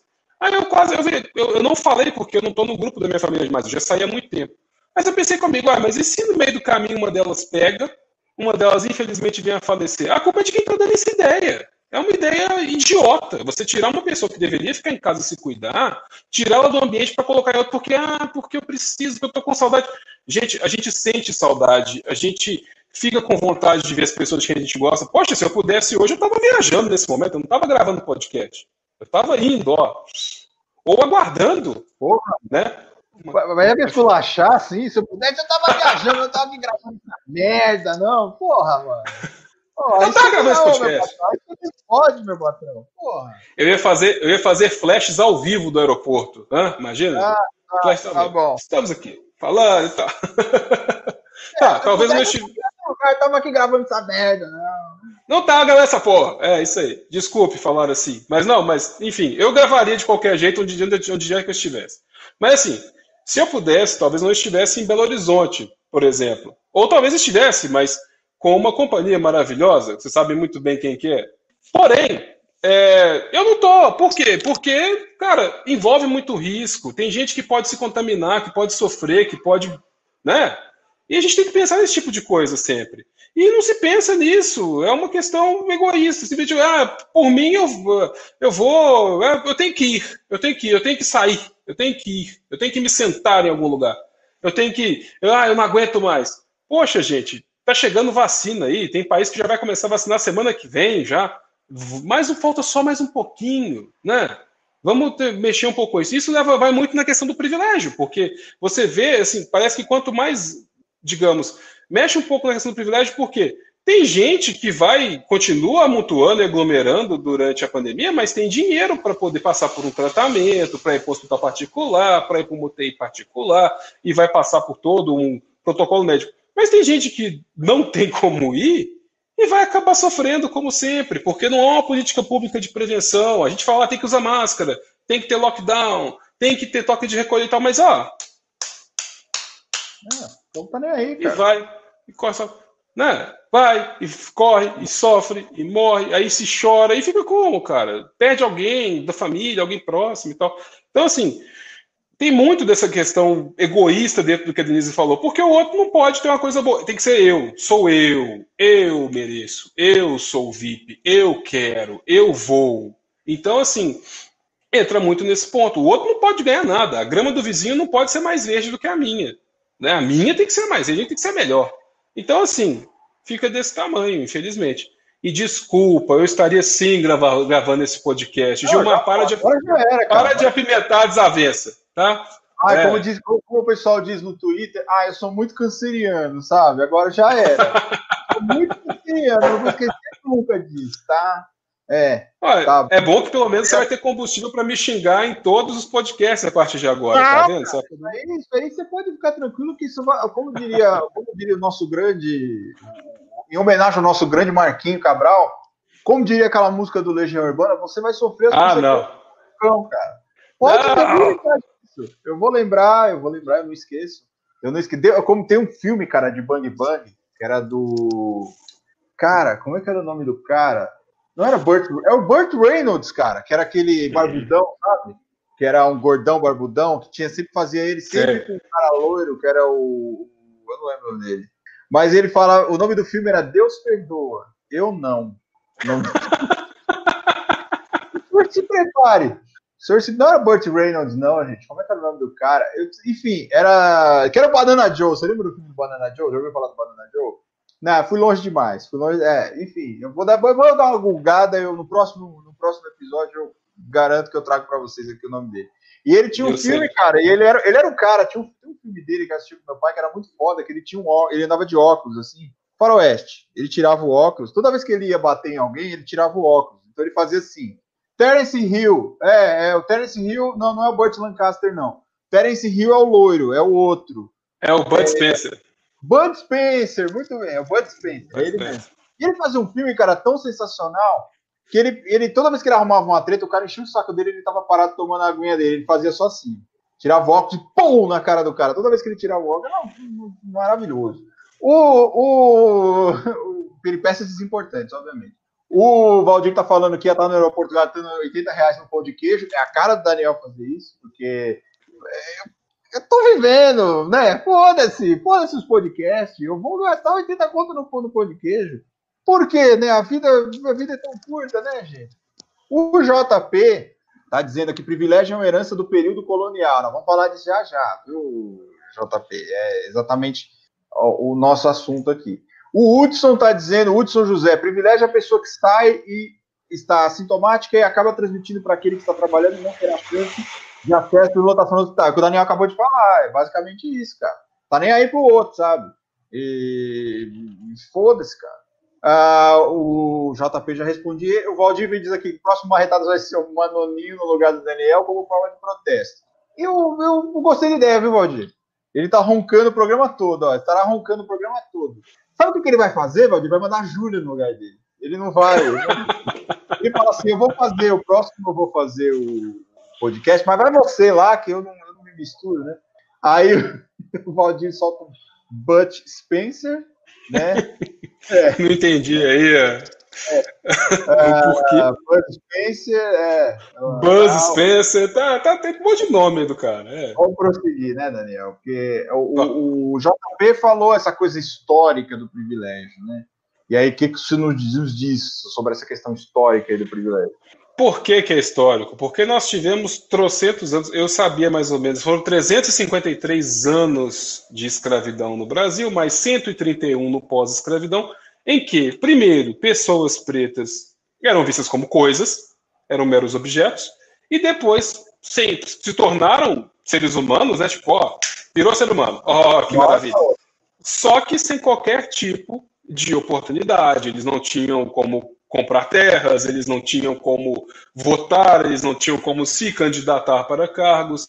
E, na verdade, não tinha nem como pensar nisso, porque as pessoas de uma hora para outra estavam pensando: o que, que eu faço da minha vida? O que, que eu vou fazer? Eu fui libertado, e agora? E muitas das vezes eles se dobravam aos mesmos trabalhos degradantes das fazendas por um salário merreca. Ou iam para as cidades e ficavam ali à mercê de uma, de, de, uma, de uma misericórdia de alguém, de alguns pequenos trabalhos também, que alguns já faziam, ganhavam pouco, e se ficavam na rua eram presos por vadiagem. Então, acaba que no Brasil, de fato, o privilégio é uma questão histórica. E quando a gente fala. Eu não tenho muito como falar de de privilégio branco porque eu não sou branco, mas eu sou uma pessoa privilegiada também. Eu não vou, também não vou ficar falando que ah, não, porque tá porque, enfim, pelo tudo que eu já contei aqui enquanto a gente falava de racismo, dá para ver que eu sou uma pessoa privilegiada. Nunca passei fome, eu nunca me preocupei se eu ia para a escola ou não, eu nunca deixei de brincar, de jogar bola quando era criança, estudei em um, um ótimo colégio, me formei na Universidade Federal, então assim, também sou uma pessoa privilegiada. Mas no Brasil a questão é justamente essa. Por quê? Porque a desigualdade social, a desigualdade racial é muito grande. O pessoal fala que o Brasil era uma democracia racial, o povo miscigenado, mas não. Poxa, as pessoas foram alçadas, eh, os escravos foram libertos, não tinham oportunidade. Aí logo depois, na esquina ali, já vem uma teoria de branqueamento da raça, né? Que a gente tem que falar de eugenistas, temos que falar de, de Monteiro Lobato, que era um eugenista, ou pelo menos um apoiador da eugenia e ele escreveu um livro chamado Presidente Negro, em que em 2000 e quanto? 2228, no ano 2228, se eu não me engano, um negro foi alçado ao posto de presidente dos Estados Unidos, ele errou por alguns séculos, porque Barack Obama chegou bem antes, e esse negro, ele uniu a raça branca dos Estados Unidos e exterminou os negros. Então, assim, tipo, ah, essa galera é meu povo, eu vou matar eles. É isso aí. Então, assim, é, são teorias, eram teorias que principalmente prejudicavam a, a, população preta do Brasil. Então, assim, a gente tem como falar em democracia racial, em brasileiro dócil. Né? Tem uns aí, tem uns pretos aí hoje que, que gostam de, de, de, de, de ter, receber pequenas migalhas, como certos, certos vereadores aí, ou certos diretores de fundação, né, presidentes de fundação, que gostam de, de trair seu povo para poder ficar ali. vereador esse que foi eleito de novo, foi reeleito em São Paulo. Né? Pra... Foi, né? Ah, com certeza foi. Com certeza. Com certeza, porque sabe o que ele é? Ele é o preto dócil. Ele é o preto que não se revolta. Ele não é o revolta, ele não é o, ele não é o nervoso. Ele nunca vai se revoltar. Ele fica ali falando um pouquinho, ah, porque Martin Luther King, que não sei o quê, porque o Inclusive, ele se lançou rapper, né? Agora, ele é rapper. Ah, isso é ridículo. Né? É. É, ele é rapper, ele vai, solta rima em cima das bases. Exatamente, agora ele é rapper. E aí, mas ele é dócil. Assim como o, o, o presidente lá da Fundação Palmares, ele é, ele é o estereótipo do preto dócil. Assim, basta ver, eu, eu vi que ele, ele fez uma postagem, eu ia até responder, mas falei assim, ah, não vou perder meu tempo, senão, porque, né, né, depois, é o tipo de coisa que você pega, é, é, é, é como se fosse eu não estou falando que é, estou falando a situação. É como, a situação é como se fosse um pedaço de bosta. Se você for mexer no pedaço de bosta, vai feder. Então não vou mexer naquele pedaço, vou deixar aquele pedaço de bosta lá. Não, uma bosta na caixa, assim. Você vai mexer assim, ah, não, não vou mexer não. E aí ele fez uma postagem contra aquele caso do João Alberto lá. Ele foi e falou lá, bravo pra caramba e tal, que não era racismo nem nada, tal, tal. Beleza. Basta ver quem que estava apoiando a postagem dele. No mínimo 95% das pessoas, data Daniel, esses 95%, mas né, foi o que eu vi ali, está aqui apoiavam, eram pessoas brancas. É isso aí, presidente. É isso aí, você é um exemplo, não sei o quê. Não tinha ninguém da raça dele. Tinha um ou outro lá, mas você vai olhar da raça do cara, das pessoas que são semelhantes a ele, tinha pouquíssimos. Por quê? Porque ninguém em sã consciência vai apoiar uma sandice dessa. Agora, há, há quem em sã consciência fala assim, não, é, isso, é aquele tapinha nas costas. Muito bem, falou tudo, é isso aí. Agora toma esse biscoitinho aqui, esse biscroque aqui e fica lá. É isso. É isso. Então, assim, nós não, nós não temos democracia racial. A gente não tem. Isso aí é balela. A gente tem, infelizmente, no Brasil, a gente tem privilégios, privilégio branco, racismo contra negros. Ponto. É isso. Essas coisas elas estão interligadas. Por quê? Porque a gente tem uma dominação de brancos sobre pretos. Antes era uma dominação declarada, era uma, era uma uma dominação legal, né? Digamos assim, estava na lei. Hoje é uma dominação velada, digamos assim. E basta você se perguntar, em casos, por exemplo, de uma batida da polícia, quem que vai ser escoltado até a sua própria casa e quem vai ser escoltado até, até a delegacia? Quem que vai ser levado ao PP e vai sumir atrás de um container? As que são, são perguntas a serem feitas. Cara, eu tenho, eu tenho até um exemplo é, de, dessa questão da, da, da, batida policial, aconteceu um, uma coisa extremamente triste esse ano com uma menina que estudou comigo e com a Denise na faculdade. Ela desapareceu no começo do ano, é, lá para fevereiro mais ou menos. E aí todo mundo começou a. A gente jogava no grupos da faculdade e tal, e a menina tinha desaparecido e tudo mais. A gente sabia que ela tinha depressão e ok. Passados uns meses, a coisa de uns três, quatro meses atrás, acharam o corpo da menina e tal. E aí foram investigar, prenderam dois caras, e aí começaram a investigar, começaram a chegar. A menina pagou para esses dois caras matarem ela. Vocês terem. É, a menina estava num nível tão assim, tão assim, desistindo da vida, que ela acabou pagando para esses dois caras matarem ela, combinou. Foi um negócio bem brutal que eu nunca tinha visto na minha vida, nos 20 anos de direito. Ela foi com eles um dia antes, na, na, no lugar onde ela ia ser executada, onde os caras iam enterrar ela. Enfim, bagulho horroroso. Mas eu por que eu tô... desse caso. Você lembra desse caso? Lembro, lembro que você falou. Então, mas sabe onde está o absurdo disso aí? Há uns meses antes disso acontecer, ela comprou uma arma para se matar. E ela estava andando assim na rua, do nada, a polícia pegou ela com essa arma, prendeu ela com essa arma, pegou ela com essa arma. A menina era advogada, branca. O que, que você acha que fizeram com ela? Exatamente o que você falou. Escoltaram ela até em casa, levaram ela até em casa. É, ela não tinha óbvio, ela não tinha porte de arma, não tinha, não tinha, não tinha por que estar tá com aquela arma, não tinha registro daquela arma, era uma arma que ela comprou, se eu não me engano, uma arma fria, enfim, a menina, eu não tô, eu não tô, veja bem, gente, eu quero deixar bem claro que eu não tô aqui vilipendiando a memória da menina, foi uma coisa muito triste que aconteceu com ela. Que, nós, que eu tô usando esse exemplo, não vou nem, nem dar nomes, aliás, mas o que eu tô usando esse exemplo é para ilustrar exatamente o que o Daniel falou. Coloquemos eu e o Daniel hoje na, na mesma rua, no mesmo horário de madrugada. Vai, nós dois andando. Passa uma viatura da polícia. Qual vai ser a abordagem que, que nós vamos ter hoje? Então, assim, eu provavelmente, se eu estiver fazendo uma merda muito grande, eles vão me conduzir até em casa, vão me levar para casa, ou, no máximo vão me colocar no banco de trás da viatura, me levar na delegacia, quando muito, quando muito, quando muito, quando muito, vão fazer o BO, dependendo do que eu estou fazendo ali. O Daniel ele pode estar tá voltando da, do trabalho, voltando do cinema, voltando do shopping, sem fazer nada de errado. Os caras já vão chegar nele de uma outra forma. Por quê? Isso é o privilégio branco que a gente tem. Então, é, é eu, eu, queria até pedir esse espaço para falar isso, porque a gente tem que reconhecer. A gente tem que reconhecer que hoje em dia, cara, o branco não tem medo da polícia. Não tem. Eu, eu falo isso, eu não tenho medo da polícia. Por quê? Eu, eu vou passar, o que, que a polícia vai falar? Mas o, o, o preto, cara, ele tem. Todo dia ele tem medo da polícia. Porque ele sabe que a abordagem vai ser diferente. Ele sabe que os caras vão chegar e vão, e vão abordar ele já, no mínimo, falando de forma ríspida, quando já não chegam agredindo, quando já não chegam batendo, quando já não somem com o corpo dele. Eu, sinceramente, o privilégio que a minha, que a minha cor me dá é exatamente de sair na rua hoje, agora, saindo daqui 11 horas da noite, eu sei que não, a polícia não vai me abordar, não vai me bater, não vai me jogar no terreno baldio, não vai me matar e minha família vai, vai ficar meses assim, sem, sem, sem. Então, assim, o branco ele tem que reconhecer e isso é triste, cara. Numa sociedade que se diz assim, é, minimamente, vamos dizer assim, é, não digo evoluída. Isso é triste, cara, porque e, e, a gente vê que muitas vezes, cara, os próprios policiais, é o que o Daniel tá falando. Eles usam, às vezes o policial é, é negro, cara, o cara que tá fazendo isso. Ele chega, ele bate no cara, ele, ele, ele, vocês podem pegar a maioria dos crimes que são cometidos pela polícia militar aqui de São Paulo, porque eu não vou chamar isso de abordagem. Isso é crime, né? A gente não fala de abordagem policial. O cara que já chega, já pega um cara. Ó, oh, cara, teve um negócio aqui, sinceramente, que eu. É óbvio, existem casos revoltantes, assim, mas para vocês terem uma noção de como é a abordagem policial. Filmaram uma vez a abordagem de um rapaz, estava voltando da escola, rapaz negro, né? Tava com a mochila nas costas, eles pegaram a mochila do cara, tava chovendo, tava chovendo. Passou na TV, não foi azul, não as vozes da minha cabeça dizendo, não. Eles pegaram a mochila do cara, olharam, olharam, olharam a mochila do cara. Vocês acham que eles devolveram pro cara a mochila? Jogaram no chão. As coisas tudo espalhadas, assim, tudo que é lado. Jogaram, ah, foda-se, pega aí, você não tá com nada, pega aí. O mínimo que os caras deveriam fazer é assim: você foi abordado, cara, pede desculpa, sabe? Assim, fala, ó, não, os caras ainda não esculacham no cara porque o cara não tinha nada.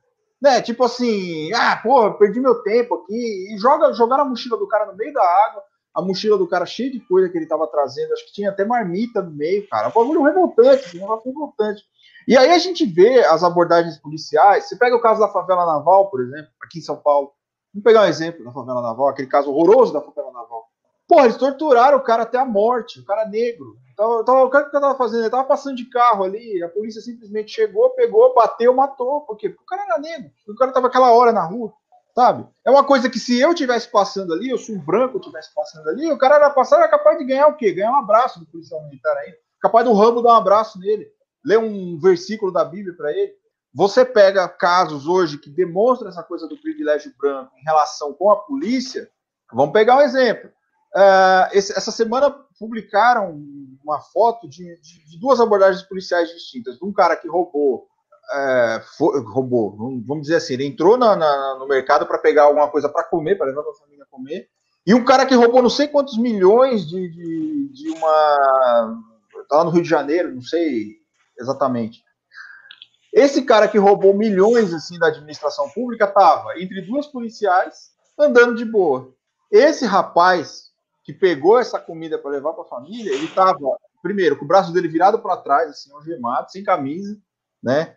É, o outro policial já estava dando um jeito de derrubar ele, por quê?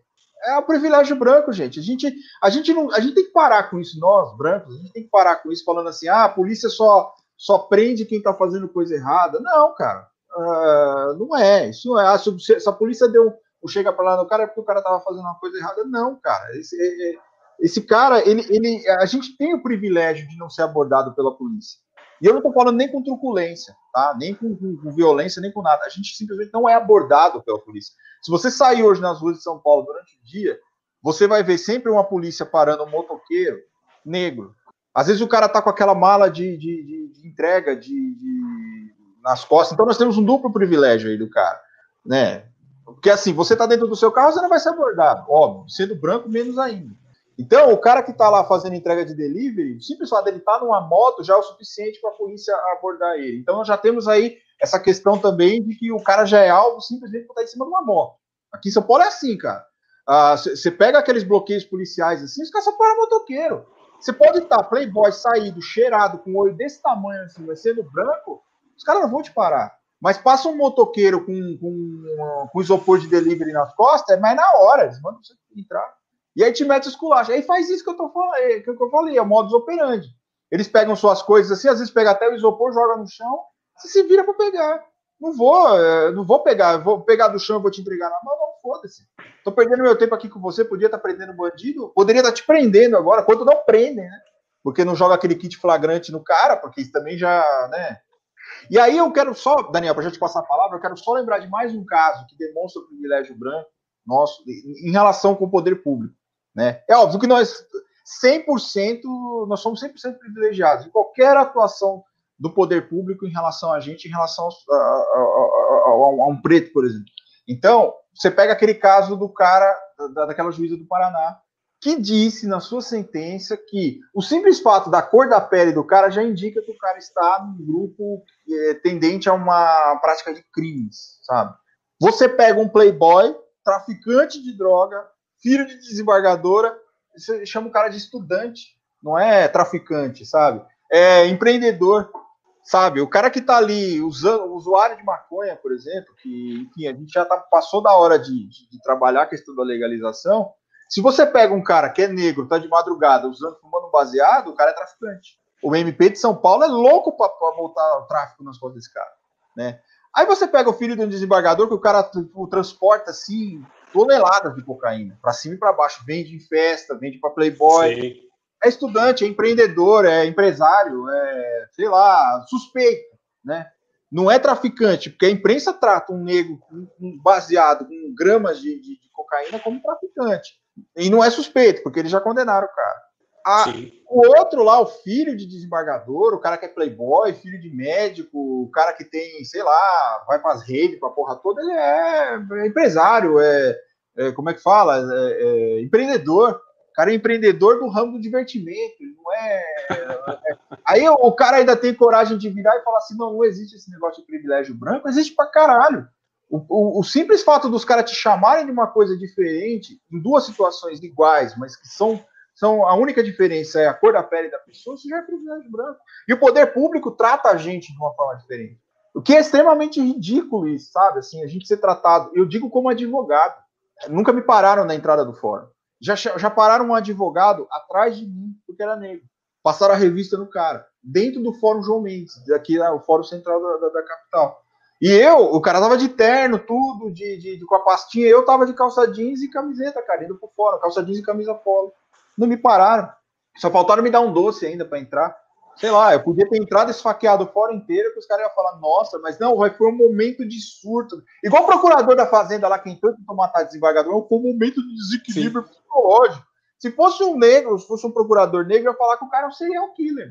Que o cara é. Quer dizer, até na hora que a gente tá errado, a gente tem privilégio para ser reconhecido. Não, porque, coitado, ele, é, ele, é, ele, ele devia estar muito sobrecarregado por causa do trabalho Aí ele foi lá e teve um surto. Nossa, não, meu, porra, cara.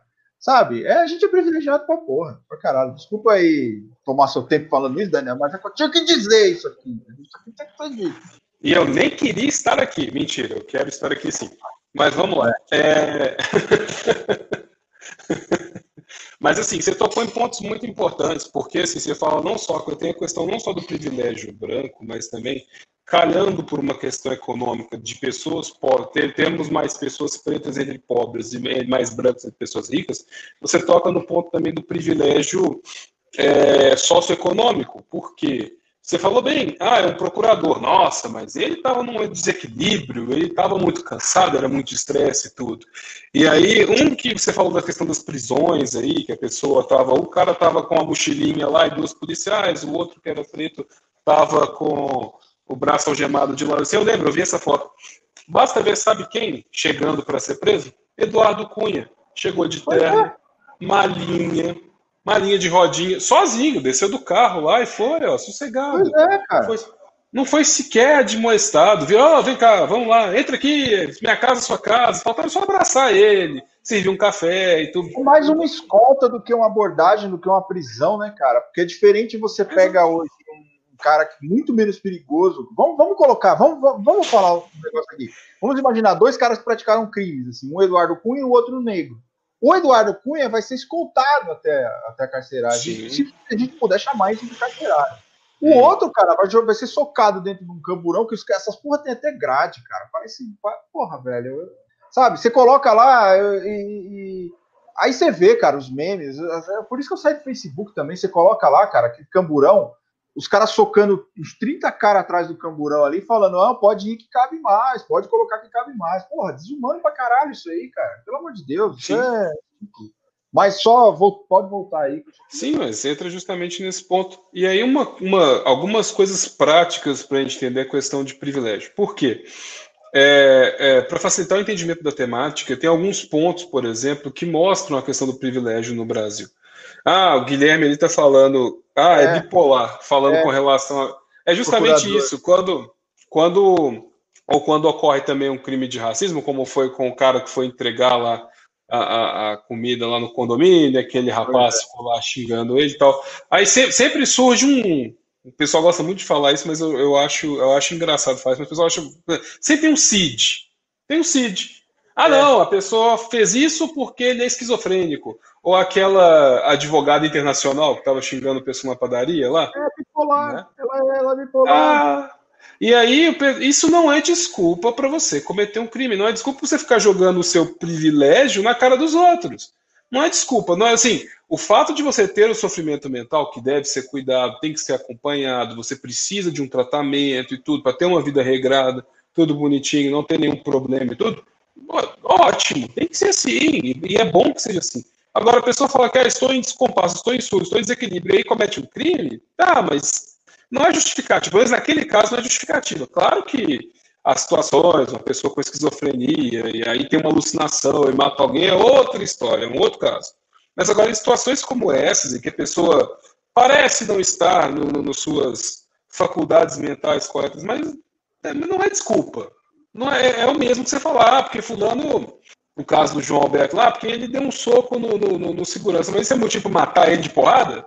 É, é isso? Assim, você quer você vai jogar uma desculpa assim e vai acabar com o lugar? Não tem crime porque ele, ele deu um soco no segurança e aí nós quebramos ele no Comemos ele no soco aqui. Tem uma reportagem essa semana falando que ele era um cara conhecido por arrumar confusão. Foda-se, sabe? É, Foda é o suficiente para matar um cara. Quer dizer, é. saiu, acho que foi na UOL, que eu, não sei se foi a UOL que falou, não sei quem foi. Teve a coragem, a pachorra, a cara de pau de fazer uma, uma matéria falando dele, dizendo assim, ele era conhecido por arrumar muita confusão no mercado. Porra, cara, foda-se, sabe? Foda-se, arrumar confusão é. Porra, mano. É. O, e, o, o arruma confusão em mercado todo santo dia. Alguém espancou ele até a morte? Não. Ele tá lá arrumando confusão em mercado todo santo dia. Não, mas o, o, o, o cara podia, pode ser espancado até a morte, porque ele arrumava confusão, era um cara confuseiro né? Vamos falar, o confuseiro. Ele arrumava confusão. Agora, o russomano vai lá, arruma uma puta de uma confusão, arranca os rolos de papel higiênico lá de dentro dos fardos, briga com a, com a, atendente que não tem porra nenhuma a ver com isso. A única vez que, que, que fizeram justiça foi a gangue do, do, do, telefone celular, que lá na época do Aqui Agora. Isso. Gangue dos celulares contra russomano. Gangue do telefone, né? Gangue do celular. Mas se a gente. O cara que arruma confusão em supermercado, ah, mas o, é, ele arrumava muita confusão no supermercado, por isso que bateram nele até a morte. Ué, por que, que ninguém bateu no, no Russomano até hoje? Você quer um cara que arruma mais confusão no supermercado do que o Russomano? E nós vamos ser Sim. processados por causa disso, viu? Ele processa nós, só fica preparado aí, que nós vamos ser processados por causa disso aí. Mas eu acho também que uma, alguém que tem culpa nisso é muito do nosso jornalismo declaratório. Não estou falando que o jornalismo tem que ser sempre crítico nem nada, mas é um jornalismo declaratório e acrítico. Ou seja, justamente, fulano disse que Beltrano arrumava confusão no supermercado. Mas não se, assim, isso vem na chamada lá em cima, mas ninguém questiona isso, fica só a chamada lá, tipo, aí o que, que a pessoa faz? Como ninguém lá é, tem muita vontade de clicar na matéria, lá vou, vou clicar aqui, vou ler a matéria não clica na matéria, vê só a chamada, fica assim, ah, tá vendo? Ele, ah lá, vem cá, ô, ô Zezito, vem cá, vem cá ver, ó, tá vendo? Ele morreu porque ele arrumava confusão no supermercado. É, é, é crítico, é igual um negócio que eu vi essa semana. Presidente, presidente crava que máscaras são ineficazes. Não tem um para vir fazer a chamada assim. Presidente, sem qualquer comprovação científica e sem apresentar provas, crava por sua, por sua conta e risco que máscaras não são eficazes. Não tem um para falar isso. A chamada é fulano crava. Aí quem acredita nesse cara, né, desse, desse, desse senhor aí, vira e fala lá, ó, a autoridade máxima do país falou que máscara não funciona. Eu não vou usar máscara. Eu não vou usar máscara. Azar. O presidente falou que não tem que usar. Não, não precisa. É, é, é, é desnecessário. Eu não tenho que usar máscara. Não vou. Assim, é acrítico. É, é, é declaratório.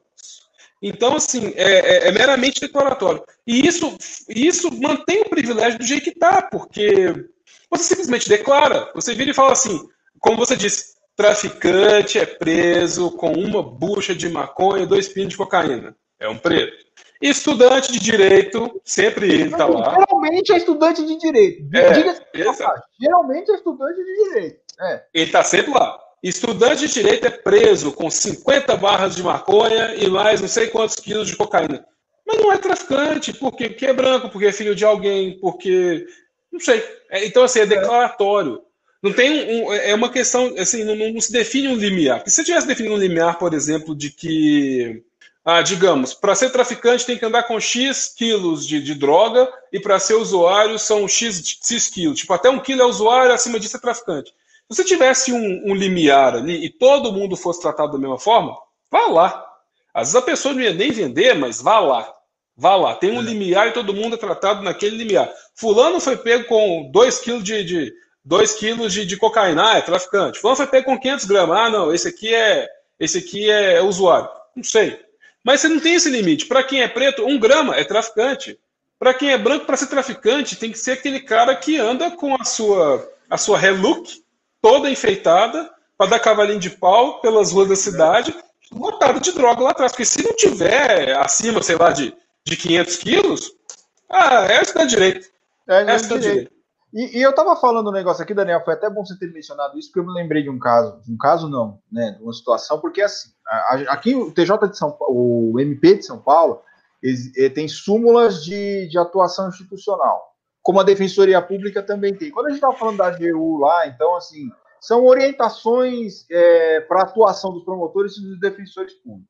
Eles têm uma súmula, um, um enunciado, é, a tese, chama teses institucionais. Então, se você olhar no site do MP de São Paulo, tem teses institucionais, no site da Defensoria Pública de São Paulo também tem. Não sei se os outros estados têm, enfim, não posso dizer isso. Mas eles, o, o MP de São Paulo tem uma tese muito interessante sobre tráfico de drogas. Se a droga foi encontrada perto do cara, ele é o traficante. Hum. Ou seja, você está aqui, você está parado no ponto de ônibus, esperando o ônibus para trabalhar 4 horas da manhã. Vamos imaginar. Aqui em São Paulo, eu acho que em todas as comunidades no Brasil, o que, que, os, que, que os caras fazem para traficar? Eles enfiam dentro do buraco ali, do, do, do, muro.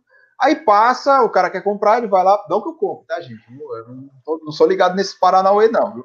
Mas compraria, de boa. O cara vai lá, enfia, enfia dentro do, do, do tijolo, pega, vende e tal. Aí tal, levanta o cara às 4 horas da manhã para ir trabalhar. O cara trabalha do outro lado da cidade, tá lá com a marmita dentro da, da mochila, tá parado no ponto de ônibus. Você chega a polícia e faz uma batida ali. Olha o, o, o, entorno ali, acha um pacotinho ali de, de, de, cocaína dentro daquela, daquela. Ele é o traficante. Para o Ministério Público de São Paulo, e, e, e isso a gente nem precisa dizer que 90% das pessoas que vivem em comunidades são negras hoje no Brasil. Então facilita muito a, a, atuação da polícia isso, porque assim, ele já bate o olho no cara, o cara tá lá de madrugada, no ponto de ônibus, parado. Por que tá parado? Ele não tá andando, não tá fazendo nada. Ele, por que, que você tá parado aí? É um ponto de ônibus. Você tá parado aí fazendo o quê? O que você tá fazendo aí? Ele tá parado ali, ele tá, sei lá, esperando o ônibus, enfim, mas é o, o policial quer saber o que ele tá fazendo ali. Aí eles vão e dão, dão uma batida no cara, não acham nada. Ou abre a carteira do cara e vê lá que ele tem de nota de 20, nota de 10, uma nota de 50. Por que esse dinheiro trocado aí tá dentro da sua, da sua carteira? Ah, porra, é o dinheiro que eu tenho para, sei lá, para comer, fazer qualquer outra coisa, enfim. Você tá com dinheiro trocado. E aqui tem uma droga aqui perto, eu tô vendo, você é um traficante, eu vou te prender, vou te levar pra cadeia. Imagina eu, Leandro Souto da Silva, tô de madrugada no ponto de ônibus esperando o ônibus. Eu. A polícia não vai nem parar. Por quê? Eu tenho essa cara de. Sou branco, para começar, o óculos desse tamanho, porque assim, o cara tá de madrugada, nossa, deve estar tá indo trabalhar. Olha, tá vendo? As pessoas acordam cedo para ir trabalhar, ó, ele não fica esperando nada de nada, não, não fica, sabe? Não fica. É, é totalmente diferente essa questão do privilégio, isso, isso, existe, isso nós temos, nós somos privilegiados. Eu sou privilegiado na minha profissão, inclusive, né? Na minha profissão, inclusive, eu já vi assim tratamento diferente entre, entre mim e outro advogado por causa da, da, da, da cor da pele. Eu já presenciei isso em audiência. Eu já presenciei servidor sendo tratado desse jeito quando eu era servidor público. Então, a, o, o branco ele tem uma facilidade muito maior não chega nem a ser facilidade, assim, é, é, ele nem se esforça às vezes para as coisas, porque ele sabe que para ele é mais fácil, né? Então, ele, o branco não tem medo da polícia. Não temos, Sim. não temos medo de polícia. A gente chegava e falou, você tem medo da polícia? Não. Por quê? Porque na minha cabeça, já desde pequeno, só quem, quem a polícia para é quem está fazendo coisa errada na cabeça de um preto, desde pequeno, ele aprende a ter medo da polícia, porque ele sabe que a polícia pode em algum momento matá-lo por nada, por ele estar tá na rua, por ele estar tá indo trabalhar. Teve uma, uma charge que saiu essa semana do Armandinho, você sabe o Armandinho, aquele molequinho? Sim. Fizeram uma. A polícia abordou ele e um amiguinho dele, um amiguinho dele negro. O policial chega e fala: de quem que é essa. De quem que são essas bicicletas aí? Aí ele fala: a bicicleta é minha. Aí o, o, policial fala, cadê a nota, a nota fiscal? Aí ele fala, que ridículo andar com a nota fiscal da bicicleta. Aí o amiguinho negro dele tira e mostra a nota fiscal, fala, tá aqui, mostra pro policial. É basicamente isso. Porque se um negro é pego com a moto, eles vão querer a nota fiscal do cara, o, o, o documento da, da, da, moto, vão querer os antecedentes criminais dele, vão querer saber o que ele tá fazendo na rua, é, por que, que ele está aquela hora na rua, por que, que ele está andando na rua, por que, que ele está na rua, por que, que ele está vivendo, por que, que, ele, que, ele, que, ele, que ele escolheu a camiseta daquela cor. Essa cor aí é cor de cadeira, hein? Deixa eu ver, se tem tatuagem. Aí o cara tem uma porra de uma tatuagem lá numa carpa, por exemplo. Ah, a carpa é tatuagem de PCC, hein? Pronto. Já pega o cara já leva pra, prisão. Você chega, você prende um branco, você aborda um branco. O branco tá lá com a carpa tatuada nas costas inteira, lá assim. Fala, ô, oh, legal, hein? Onde você fez a tatuagem aí? Porra, bacana, isso é arte, hein? É arte. Você pega, você pega um, um preto, por exemplo, com a tatuagem de palhaço. Ah, matador de policial. Ah. Matador de PM. É matador de Papa Mike, né? Como eles falam aqui. Você, você, você mata Papa Mike, filha da puta. Ele já chega assim. Você é, você, é, você é zerador de Papa Mike? Os caras já chegam falando assim. Você chega lá, o, o cara tatuou um, um, palhaço nas costas, assim. Não, é a tatuagem do cara é o Coringa, sabe? O cara tatuou o Coringa, assim. Esse palhaço aí, porra. Esse palhaço, você é matador de Papa Mike, filha da puta? Aí você chega lá, o cara tá com, com uma tatuagem de um palhaço enorme nas costas. Caralho, isso é arte, hein? Aí o máximo os caras vão dar um toque e falar assim: Ó, oh, meu, só não manda sem camisa, não, porque os Papa Mike não gostam muito dessa tatuagem, não, hein? Mas pode, vai na paz aí, vai lá fazer suas coisas e tal. E o outro coitado lá que tava com a tatuagem do Coringa foi preso. Por quê? Porque é matador Sim. de Papa Mike. Né? Olha, até, na, até nessas coisas, na tatuagem dos caras, o, o, o branco é privilegiado. Até no mau gosto da tatuagem, o banco é privilegiado. Porque assim, quem tatua uma carpa, Sim. não é que o cara é criminoso, o cara tem que tomar um tapa mesmo. Porque o cara que gasta dinheiro para tatuar uma porra numa carpa tem que ser muito, muito, muito arrombado para fazer um negócio desse, né? É, tatua um tigre, né? Pelo amor de Deus, um, um dragão do Shiryu nas um dragão de Shiryu, sei lá, né? É foda, cara. Mas é isso, cara. Até nisso a gente vê, ó, o Alex tá falando aqui, mas o branco de Alphaville que avacalhou os policiais. Ué, a polícia quase teve que pedir desculpa pro cara, né? Sim. Porque eu, eu vi, cara, eu vou tentar recuperar esse vídeo, eu vou falar um negócio aqui que não pode parecer em tom de zoeira, mas não é, não é. Na mesma semana que aconteceu isso, dessa abordagem lá na família, que o cara ficou puto, na mesma semana que aconteceu o negócio com o Matheus, que o cara falou, olha, a cor da minha pele, eu sou privilegiado, a polícia abordou, pegou um, um, um motoboy no nível daquilo que a gente estava falando no começo. O cara lá com o isopor nas costas, negro. E a polícia começou a bater, socar o cara, assim, socar. E eu via, cara, um dos policiais, sinceramente, gente, não é, não é, não é piada. Eu sei que eu faço piada a todo momento aqui, mas eu vou tentar recuperar esse vídeo para mostrar para vocês. O policial estava de pau duro. Ai, Dava para ver na calça do cara que o cara tava excitadaço batendo eu vou, eh, gente, eu vou, eu juro para vocês, eu vou tentar recuperar, porque a calça do cara tava torando, dava para ver o, o, volumão lá, assim, sabe? Voltado para baixo, assim. O cara tava excitado, eu te juro, Daniel, te juro, te juro. Foi uma das coisas mais grotescas que eu vi na minha vida, você vê o cara batendo no outro, e que isso é o ápice da vida do cara. Quer um outro exemplo que não fica muito longe disso? Não vou falar o nome das, do, do curso nem de nada, porque é, mas aquele um professor aí falando, matava mesmo, torturava ah. mesmo, chegava chacinando mesmo. Então, assim, cara, o genocídio do povo, do povo preto principalmente, dá tesão no branco, porque o branco ele, ele, ele, ele gosta dessas coisas, sabe? O branco gosta de humilhar, o branco gosta de oprimir, o branco gosta de, de agredir, o branco gosta de, de matar.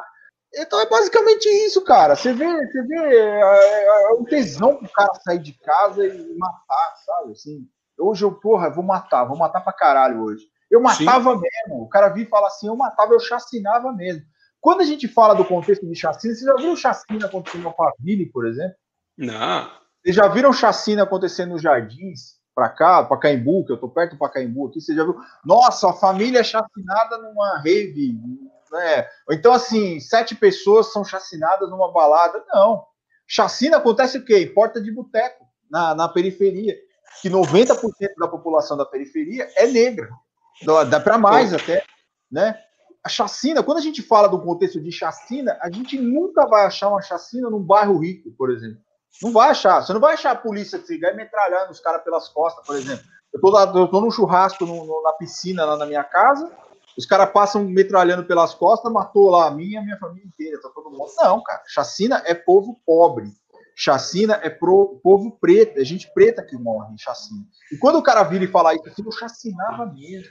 Sabe, eu matava mesmo, eu torturava mesmo. Esse cara tá passando um recibo de que eu gosto de exterminar pessoas pretas, eu gosto de exterminar a população pobre, eu gosto, eu, eu, sabe, tá no meu DNA, eu nasci para isso, eu nasci para matar, eu nasci para oprimir. Coisa que eu, como branco, não tenho medo, sabe? Eu não tenho medo de ser chacinado hoje, sabe? Eu, eu, tipo, eu tô na porta do bar, ficar de costas e tomar, tomar tiro. Não tenho medo disso. Eu tenho, porque eu sou retardado. Eu acho assim que eu nunca sento de costa num restaurante. Que eu falo assim, eu posso tomar um tiro, tá? Mas é besteira, né? é ridículo, porque eu nunca vou tomar um tiro. Nunca vou ser chacinado na porta de um restaurante, por exemplo. Eu vou num restaurante, eu vou no Outback, rolou uma chacina no Outback, por exemplo. Eu falo, Outback é bem pra público também. Mas você vai nesse, nesse restaurante bacana aqui de, de, de, São Paulo, cara, a gente não tem medo, cara. O, o, o, branco não tem medo de viver. Isso é, isso é verdade. No fundo, o branco que fala assim, olha, realmente está muito violento aqui, nossa, se está, o, o a polícia está muito violenta, né? Tá mentindo, cara. O branco não tem medo de polícia. O branco não tem medo de, de morrer assassinado, o branco não tem medo de apanhar da polícia. A gente não tem nem. A gente não tem nem. É, é, é ridículo, cara, porque a gente fala que a gente. Nossa, cara, passou uma viatura de polícia ali, eu fiquei com medo. Ficou com medo do cacete. Os caras nunca iam te abordar, sabe? Eu, eu cresci com essa ideia na cabeça, assim, de que, porra, eu, vou, eu tô com 40 anos, Daniel. Nunca fui abordado pela polícia. Nunca, nunca, nunca. Nunca fui. A única vez que o policial botou a mão em mim foi para entrar, para entrar no estádio para ele me revistar. Só, só. Nunca fui abordado pela polícia. Pois é. O branco não tem medo, cara. O branco não tem medo, porque ele, ele, ele, ele, tem essa coisa. Ele pode não saber, assim, ele pode não aceitar que ele tem um privilégio, mas ele tem. Né? Ele tem, e no fundo, na cabeça dele, no subconsciente dele, isso já está implantado, assim, tipo, ah, eu vou. Eu vou é, vamos colocar eu e você num carro de cada lado, ultrapassando um carro da polícia que está lá fazendo cera no meio da rua. Quem é que os caras vão dar, dar sirene e correr atrás? De mim ou de você? É, é acho que a gente não precisa nem responder. É ridículo isso. A gente tem que. E o branco, cara, é obrigação do branco. É obrigação do branco aceitar que ele tem privilégio e tentar fazer alguma coisa para mudar isso. Porque quanto mais a gente que realmente a sociedade, não só a sociedade, mas o serviço público, o Estado, trata a gente com privilégios, não é, não é, não é bacana, não é bonito para a gente, sabe? Não é bacana para mim, por exemplo, chegar num fórum e ver que eu, eu tenho um tratamento supostamente VIP por causa da da minha pele. Isso é absurdo, isso é ridículo, cara. A gente falar de um mundo, de um mundo civilizado. E aí muita gente fala também do berço da democracia, né? Do, da, da, do berço da democracia, não, do país das oportunidades. Você estava falando uma questão da, da, da abolição da, da, escravidão, que você, eu concordo muito com você quando você diz isso, que é assim, porra, o cara deixou de ser escravo, mas também caiu na marginalidade, porque se soltaram o cara falaram, pô, se vira, agora, porra, ó, libertamos vocês, olha que maravilha. Só que você se vira para fazer o que você, que você vai viver a tua vida, vai ganhar a tua vida, né? Se a gente conseguir, por que você não vai conseguir? Né? Você tá livre para fazer isso agora. Uhum. Lá nos Estados Unidos, a gente aprende, eu aprendi pelo menos na escola, eu estudei em escola pública, né? Eu aprendi na escola que a, a guerra de, a guerra civil americana era aquela coisa, né? Eles queriam montar um outro país, com ideais diferentes, é um caralho, era porque assim, queriam libertar os escravos e o sul não queria que libertasse os escravos. Só que na guerra, na guerra, é, na guerra americana, nessa guerra de independência americana, a gente tinha que torcer para a guerra. A verdade é essa. A gente tinha que torcer para a guerra, porque assim, o, o, o Lincoln, ele, ele, quando ele libertou a guerra, a guerra de secessão americana, ela aconteceu porque o Sul não queria a abolição da escravatura. O Norte queria, alguns estados do Norte queriam que a escravidão fosse abolida. E o Lincoln estava naquela que, que eu faço? Vou, não vou, vou, não vou. E aí a guerra estourou. Então eles falaram assim: ah, mas fuder, nós vamos continuar com nossos escravos aqui, vocês se viram aí, só que nós vamos separar o país da, parte de baixo à parte de cima. Só que o que, que o Lincoln fez? Ele que era um presidente assim muito lembrado pela, pelo pessoal aí, muito venerado por muitos brasileiros, ele fez o seguinte: vou abolir a escravidão. Aí o que, que eu faço? Os negros que vão ser libertados, eles não vão ter condição de trabalhar, mas eles vão poder se alistar. Olha que bacana.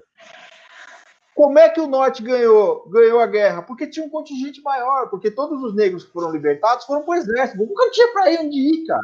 tinha pra onde ir. Não, o dono dele batia nas costas dele e falava: Você tá livre, pode ir embora. O que, que o cara ia fazer? Preciso ganhar dinheiro, cara. Preciso comer, preciso dar comida pra minha família. Eu vou morrer na guerra. Como ela está no exército e, e, e, o contingente, o contingente soldados aumentou enormemente na época dessa, da Guerra Civil. E aí muita gente fala, não, porque assim, o Lincoln, Lincoln é outro filho da puta, cara. Foi outro filho da puta. Na, na, guerra, na guerra civil americana, a gente tem que torcer guerra. Sempre. Né? O, o Yudi tá falando aqui, meu privilégio é acharam que, é acharem que sorteio Playstation. O Yudi sorteia Playstation. E eu coloquei, como prometido, a foto dele pedindo para vocês mandarem vídeo de swag para ele. Mandem vídeo de swag pro Yudi. oh, mas toma cuidado que o Yudi prometeu mandar para cada paulista que ele segue um nude porque o Bruno Covas ganhou. Então não digam que são de São Paulo. Manda sem localização, senão vai mandar nudes na DM. Ah, não, cara. Eu não sei o que é pior, o Bruno Covas ter ganho ou receber o, Yudi, o nude do Yudi. Eu não sei, É muita desgraça para um paulista só, cara. Um paulista só. não sorteio Playstation. O Francisco ah, aqui fala que é asqueroso, mas quando eu falei da, da questão do policial, eu vou tentar recuperar esse vídeo e postar no meu Twitter. Eu vou ver se eu acho esse vídeo que passou. Foi um negócio tão asqueroso assim que eu, não, eu também né, fiquei assim, caralho, cara, isso é, isso é muito psicologicamente representativo, assim, né? Sim. O cara tem uma ereção Sim. socando os outros, assim, né? Igual aquele filme do. Você assistiu um filme com o Lawrence, Lawrence Fishburne, não? O, o cara que fez o, o Último Rei da Escócia, como é que é o nome dele? Não é Lawrence Fishburne, né? Ah, eu sei quem que é. É, fez Star Wars, eu não lembro o nome dele.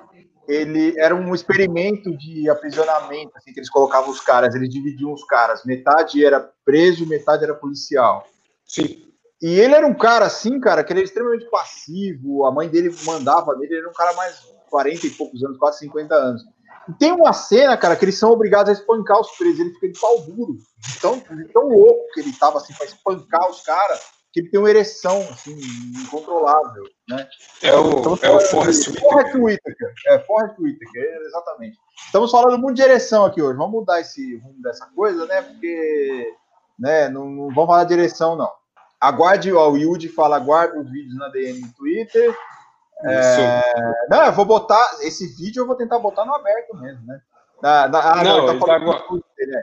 Manda aí, Yudi, eu, eu, eu, quase chegando assim no número bom de seguidores, vai ser legal botar o teu. Né? Mande vídeos no swag. Mande vídeos com swag e nudes na TL, é isso aí. Eu, eu provavelmente vou bloquear, é. mas tudo bem. Mas, é. mas seguindo, é, algumas coisas mostram. vamos tentar voltar aqui depois disso tudo. Algumas coisas mostram no Brasil como funciona a questão do privilégio. Por exemplo, uma das questões que a gente pode ver que, que, que mostram bem a questão do privilégio branco. Ter acesso à educação de qualidade. Por quê?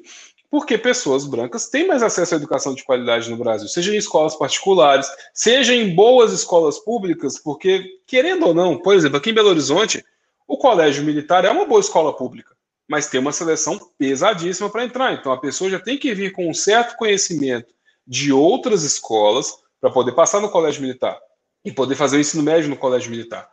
Então, assim, são indicadores de educação de qualidade que mostram qual que é a prioridade do Brasil. A escola pública do Brasil não é levada muito a sério, né? É, principalmente e recebe cada vez menos aportes, cada vez menos menos patrocínio, não é patrocínio, mas menos verbas e tudo. Então a escola, é. e a gente pode ver professores mal remunerados, é, investimento, assim. investimento justamente. Investimento.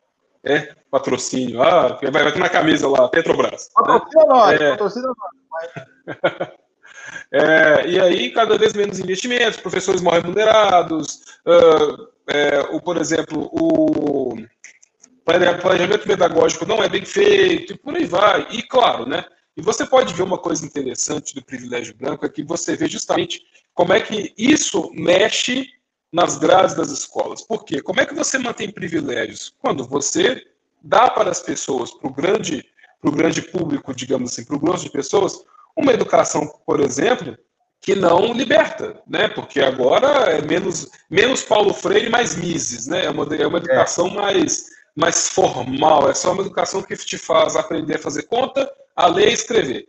Ela, você não tem filosofia, não tem sociologia, você não vai pensar, você vai só fazer repetir procedimentos. E eu lembro que eu vi agora, na época da eleição, candidatos de um certo partido aí que se diz novo, falando: ah, mas por que a gente tem que aprender biologia na escola? A gente não usa biologia no dia a dia, por que não ensinar empreendedorismo na escola? E aí a gente volta na birra que eu tenho com empreendedorismo. Calhou agora, então, de que empreendedorismo, virar PJ, é criar empresa, microempresa, é a salvação da economia brasileira.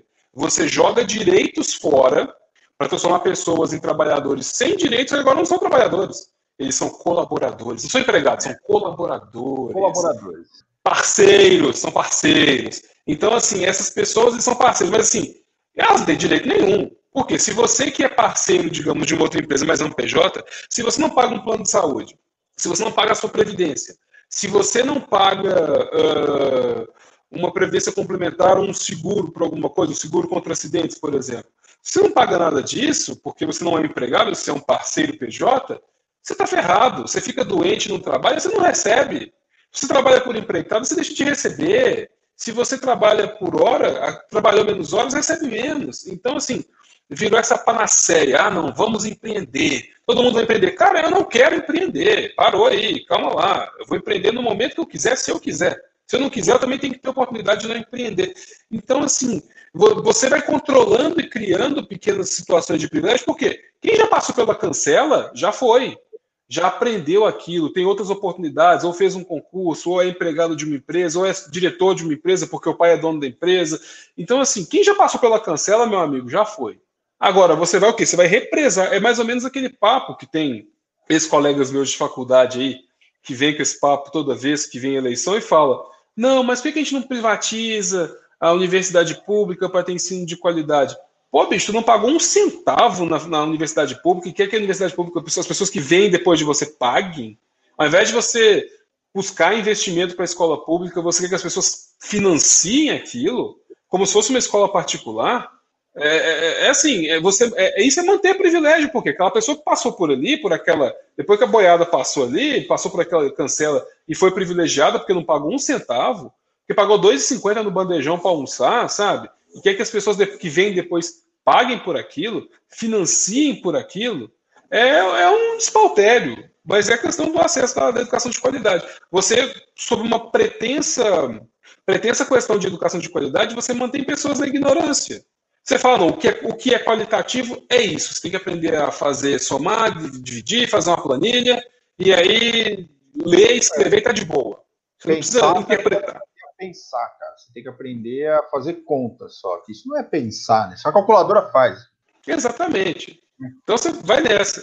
Então, assim, é, é um indicador, assim, é uma ideia de qualidade. E aí, quem já passou por tudo isso, quem tem um pouquinho de senso crítico, é, aprendeu a pensar na escola, na faculdade, estudou outras coisas, fica numa situação de privilégio também. E aí, porque boas escolas não vão investir somente numa educação formatada, elas vão para derivar para outros caminhos, até para atrair mais pessoas para elas.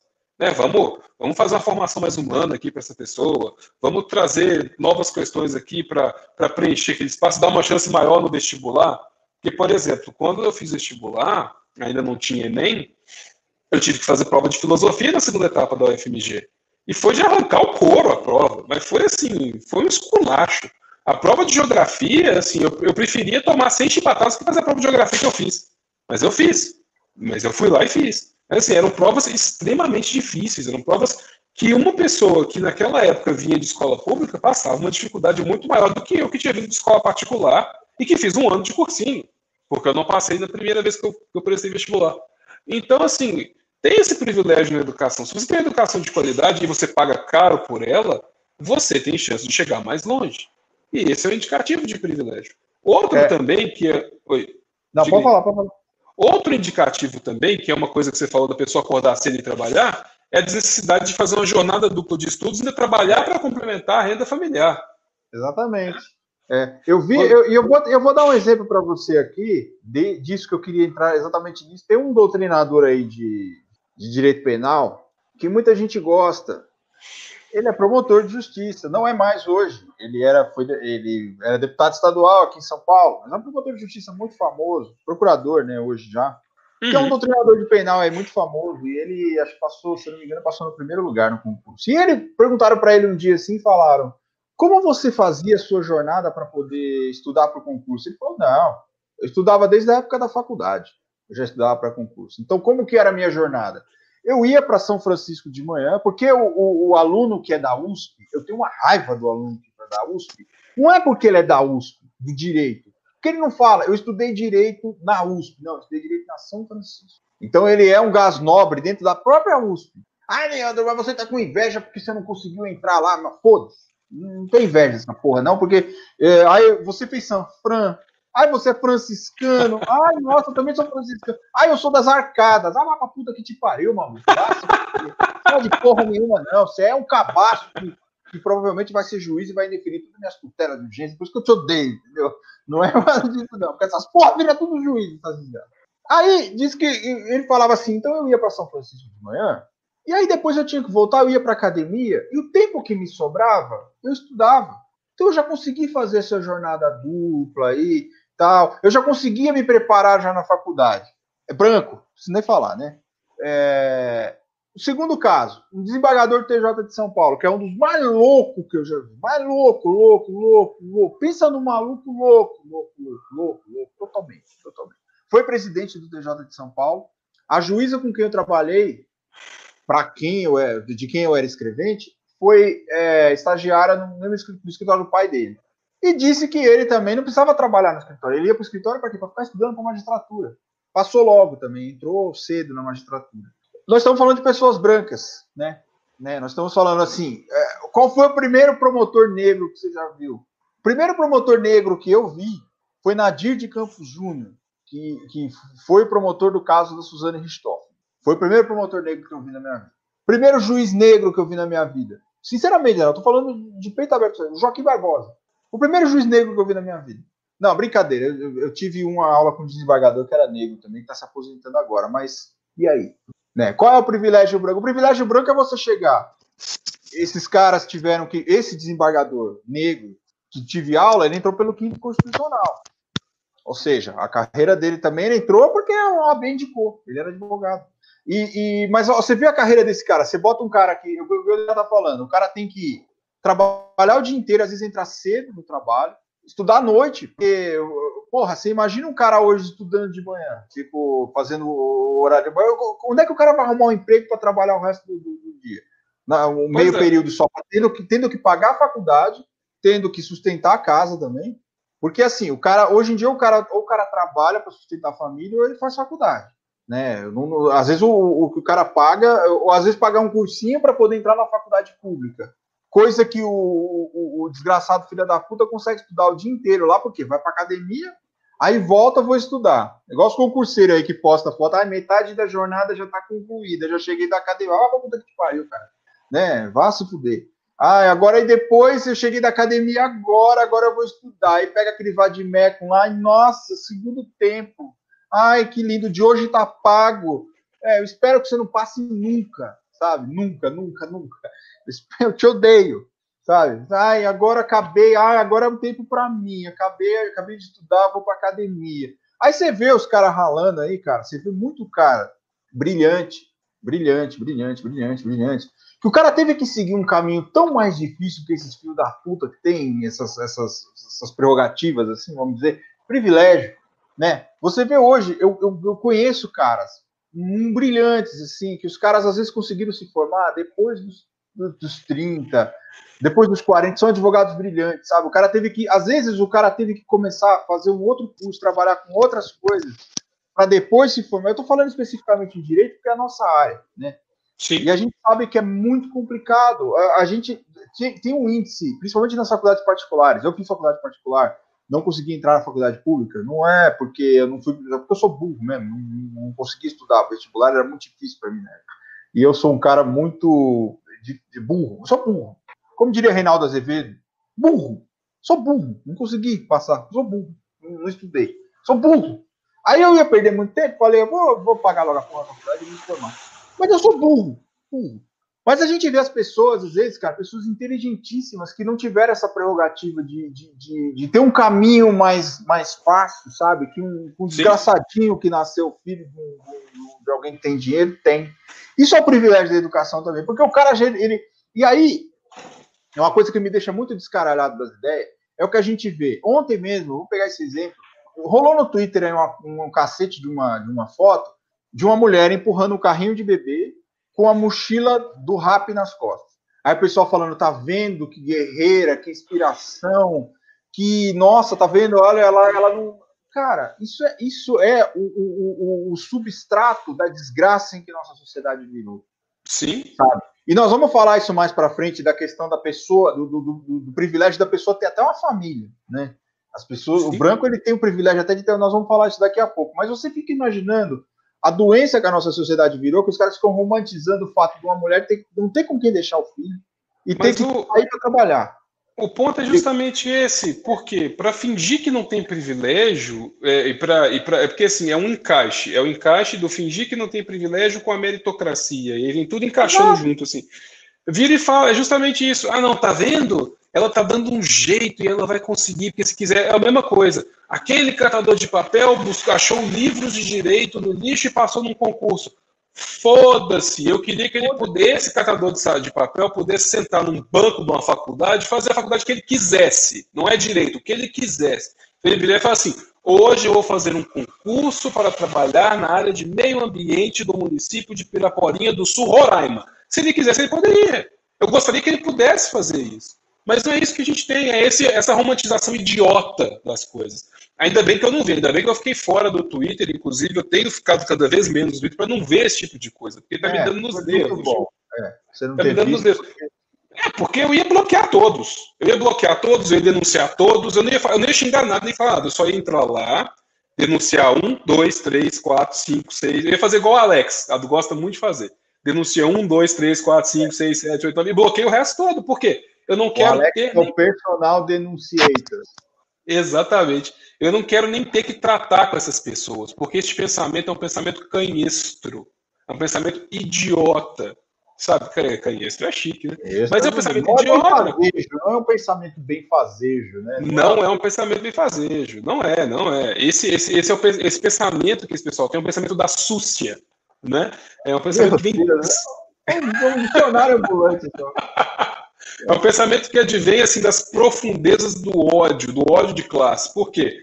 Fica buscando esses pequenos exemplos, pensando esses exemplos para falar assim: aí tá vendo? Você fica aí se vitimizando lá. Fulano conseguiu, mas fulano é um num universo de milhões que não conseguiram, milhões que tiveram seus corpos destruídos, dilacerados, suas vidas acabadas. E a gente entra justamente no ponto que estava falando, porque outro indicador de privilégio é esse ter membros de famílias da família presentes na infância, ter uma estrutura familiar estável. Por quê? Porque ter uma estrutura familiar estável traz o conforto para que a pessoa possa se desenvolver. E aí é um ponto interessante que agora eu vou fazer o jabá aqui. Não é meu jabá, vou fazer um jabá. Vou fazer um jabá de um podcast de um amigo nosso, Carlos Oliveira, que ele faz junto com a Mia Mastrocola, o podcast Arsênico. Sigam no, no, no Twitter, acho que Arsênico pode, o nome da, a arroba, né? Cantadas NFL. O Carlos Isso, é o Carlos Cantadas. E hoje o episódio deles foi sobre crianças assassinas, né? Que eles, o, esse, o Arsênico é de True Crime, né? Um podcast de True Crime. E hoje eles apresentaram um episódio que foi sobre crianças assassinas. E aí eu estava conversando com eles sobre essa questão de quanto tempo uma criança deveria ficar presa, porque há países que deixam crianças presas de forma perpétua e vão ficar, vão avaliar de tempos em tempos se já mais velho pode voltar à sociedade ou não. E você pode observar, principalmente em questão de serial, killer, serial killers, muitos deles têm na infância uma infância desestruturada. Não tem uma, uma estrutura familiar estável. Não possuem todos os membros da família em casa, ou quando possuem, a estrutura é muito frágil. E não estou dizendo que isso é uma justificativa para a pessoa sair matando os outros. Não é isso. Mas é um, digamos, é um dos indicativos da questão. E aí você não pode esperar que uma pessoa que não tem uma estrutura familiar estável tenha, muitos, tenha o mesmo sucesso de uma pessoa que tem uma estrutura familiar estável e que pode, dentro daquela estrutura, receber o carinho, educação, saúde, comida regrada, pode comer o que queria, pode brincar o quanto queria, teve os brinquedos que queria, teve um desenvolvimento mais ou menos regular de vida. É diferente. Então você não pode esperar com a pessoa que tem, que vive num contexto de violência, que vive num contexto, justamente, a meritocracia utiliza o índice MR, exatamente. É, é. exatamente. Uhum. E aí, Você não pode esperar. O Yuri tá louco pra gente cair nessa, né? Pra falar qual é o índice MR, mas nós não vamos, é. nós, nós somos experimentados, como diria Borga, que aliás, o Borga do dia, hoje é o momento Borga. E vacaria só a Borga para mim. O Borga, o Borga, como Borga sempre, a gente, a gente é experimentado. Nós não vamos falar o que é o índice MR, não, viu, Yuri? Pode ficar sossegado, você não vai pegar nós, não. Costuminho, costuminho. Mas, uhum. mas aí a questão justamente é você não pode esperar isso. Você não pode, assim, ah, então você está aí num, vivendo num contexto em que você tem uma família completamente desestruturada, mas você tem que se virar com isso aí. Se vira com isso aí. Vai lá. Vai lá. Uh, seu pai não tem um emprego, seu pai está desempregado, a sua mãe está cortando um dobrado para tentar trazer comida para dentro de casa, o seu irmão, infelizmente, escolheu, porque é uma questão de escolha, gente, mas aí a gente tem que pensar em vários fatores. Às vezes, uh, digamos, nos aglomerados, nos morros e tudo, é mais sedutor você trabalhar para o tráfico do que trabalhar em questões legais. Você vê todos aqueles meninos, todo mundo de Nike Shox, todo mundo no bonde do Nike Air lá, é. e você não tem um Nike Air. E alguém encosta assim, ó, bicho, ó, tô ganhando uma graninha aqui, você pode participar do bonde aí. Pode comprar sua bermudinha Billabong. É, e tudo. Então, assim, então, assim às vezes é mais. Camisa polo da Lacoste. Exatamente. E no contexto que as pessoas. E muitas vezes, no contexto, né, a sua calça da corova, né? Muitas é. vezes, naquele contexto que aquela pessoa vive, aquele que traz o trabalho informal costuma ser mais justo do que aquele que é a mão do Estado, porque a polícia às vezes só sobe detonando de granada ali. Então, assim, não adianta. A pessoa não vai, ela não vai ficar do lado da polícia. Por mais que a gente entenda que o correto, né, porque não é correto subir um morro quebrando o povo na porrada e dando tiro, trocando tiro e matando gente inocente. Não é correto. Mas considerando que, digamos que o institucional, a gente sabe o que é institucional e o que não é mas às vezes o que não é mais sedutor, porque é ele que traz alguém para vacinar, é ele que asfalta as ruas, é ele que faz o piscinão, é ele que traz o ovo de Páscoa, a cesta básica. Então, assim, onde o Estado não está, não adianta. E não adianta exigir dessa pessoa, num contexto daquele que ela vive, que é um outro ponto também ali no, nessas questões de privilégio, mas entra nessa questão de família e contexto. Não adianta você exigir de uma pessoa que vive num contexto de violência, de família desestruturada, de ausência de membros de família, que ela tenha os mesmos resultados de uma pessoa que tem uma família estruturada, ela não vai ter, ela não vai alcançar. Se alcançar, claro, foi com muito esforço dela, mas ela é um em milhares, em milhões. Então não adianta muita coisa, né? É, e, e a pessoa também que, que, que não tem essa, esses problemas familiares também, ela, ela não tem, ela, ela consegue chegar mais rápido nos lugares, isso também é um privilégio, porque ela não precisa nem se preocupar né, com, com, com, com o quebra-pau em família. Às vezes você tem uma, uma, situação de violência doméstica dentro de casa também. Sim. Que aquela criança está inserida. Para essa criança é muito mais difícil ela conseguir qualquer coisa, porque ela vive num, num ambiente violento também, né? Então ela tem, ela falta essa tranquilidade dentro da família. É óbvio que, que branco, rico também bate na mulher. Bate até mais, às vezes. Mas ele não precisa criar o filho, né? Deixa o filho com a babá não afastar. Filho, exatamente. Ele não tem essa obrigação, ele não tem, ele não tem essa paternidade responsável, essa maternidade responsável. Ele não precisa, porque ele terceiriza a criação dos filhos. Então, o privilégio também está aí, sabe? E geralmente a pessoa que é contratada nessa terceirização é exatamente aquela pessoa que não tem condição de criar o próprio filho. Porque tem que trabalhar. Eu e minha sócia, a gente estava comentando hoje sobre a instituição quarto de empregada, que eu acho um absurdo, um ridículo, cara. Minha mãe foi doméstica durante a, é, o tempo, quase todo o tempo que ela trabalhou, depois ela virou servidora pública, quando a gente era nascido, ela dormia no trabalho, porque tinha o quartinho da empregada lá, então você tem um quarto de empregada. Por quê? Porque você tem a condição, que o teu privilégio dá de você terceirizar a, criação dos teus filhos, por exemplo. Você vai num restaurante aqui em São Paulo hoje, você vê o, o, o casal lá geralmente comendo, ou geralmente a mulher, os filhos lá, geralmente os demônios, né, que são as, as crianças tentadas dos infernos, e a babá correndo, cara, para tentar pegar e pondo comida para as crianças, e o pai e a mãe lá de boa. Por quê? Porque eles têm o privilégio de viver a vida deles enquanto eles terceirizam a criação do filho. Terceirizam a, a, a, até o afeto, cara, porque hoje em dia você vê as crianças desenvolverem um afeto muito grande com a babá, cara, porque é a referência de, de, de, de maternidade, às vezes. De, maternidade, quando a gente fala, quando eu falo maternidade, eu não estou falando do, da, da, da, criação, mas para a questão do carinho, sabe? Mas maternidade e carinho são coisas que geralmente não andam juntas ali, né? Isso eu, eu vou entrar numa questão filosófica do direito de família que não, não, vamos, não vou entrar aqui porque é muito complicado. Mas às vezes você vê as crianças criando uma vinculação com as babás que não tem com os pais. Então é, é a referência de carinho. E às vezes, às vezes não, cara. É, quase 100% dos casos, a babá trata a criança muito melhor do que os pais. Mas não porque ela está recebendo, não, porque é dela. Às vezes é aquele carinho que ela não pode dar para o filho, porque ela tem que, tem que ir. E quando e, e, muitas vezes, quando a babá é obrigada a levar o filho para o trabalho, acontece o que aconteceu esse ano. É. O, o é. menino, é. no momento que. Olha, olha que bagulho louco, cara. Que bagulho louco. Olha que bagulho louco, olha que mundo merda que a gente vive. A babá precisou sair para levar o cachorro da mulher para passear e deixou o filho dela com a, com a mulher, com a dona da casa. Quer dizer, a babá contratada para cuidar do bicho cuidou muito melhor do bicho do que a babá cuidando do filho dela, uma criança, um ser humano, né? É, quer dizer, a mãe, a, a, mulher teve o privilégio de ficar em casa fazendo a unha enquanto o cachorro era levado para cagar, sei lá que para fazer com o cachorro, e a mulher não pôde cuidar da criança, cara. Por um minuto, por, por, por, por dez minutos que a mulher levou o cachorro para cagar, a criança saiu e morreu.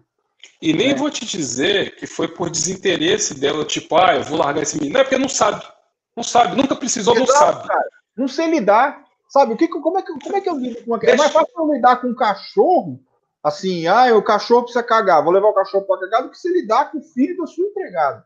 Sim. Que ela não teve com quem deixar. Mas assim, você tem com quem deixar seus filhos de repente. É ela. Ela não tem com quem ela deixar o filho dela. Olha o privilégio, olha que bagulho louco. Então ela teve que levar o menino, quer dizer, se, se ela tivesse. Olha, olha, olha, como. Cara, é inacreditável isso.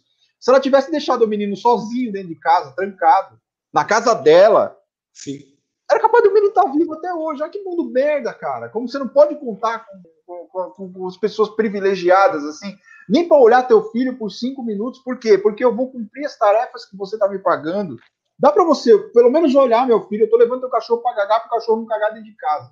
Olha que, que, que, que desgraceira de, de, mundo que a gente vive. Eu vou ali já volto, você pode só olhar ele. Ah, mas o menino sai correndo, o menino é hiperativo. É o que você falou, não sabe lidar com o ser humano. Não sabe. Tipo, é, é impressionante, cara, porque você é justamente isso. A babá sabe lidar com a criança, conversa, chama, ô, peraí, dá um tempo aqui, senta aqui, olha isso aqui, isso aqui.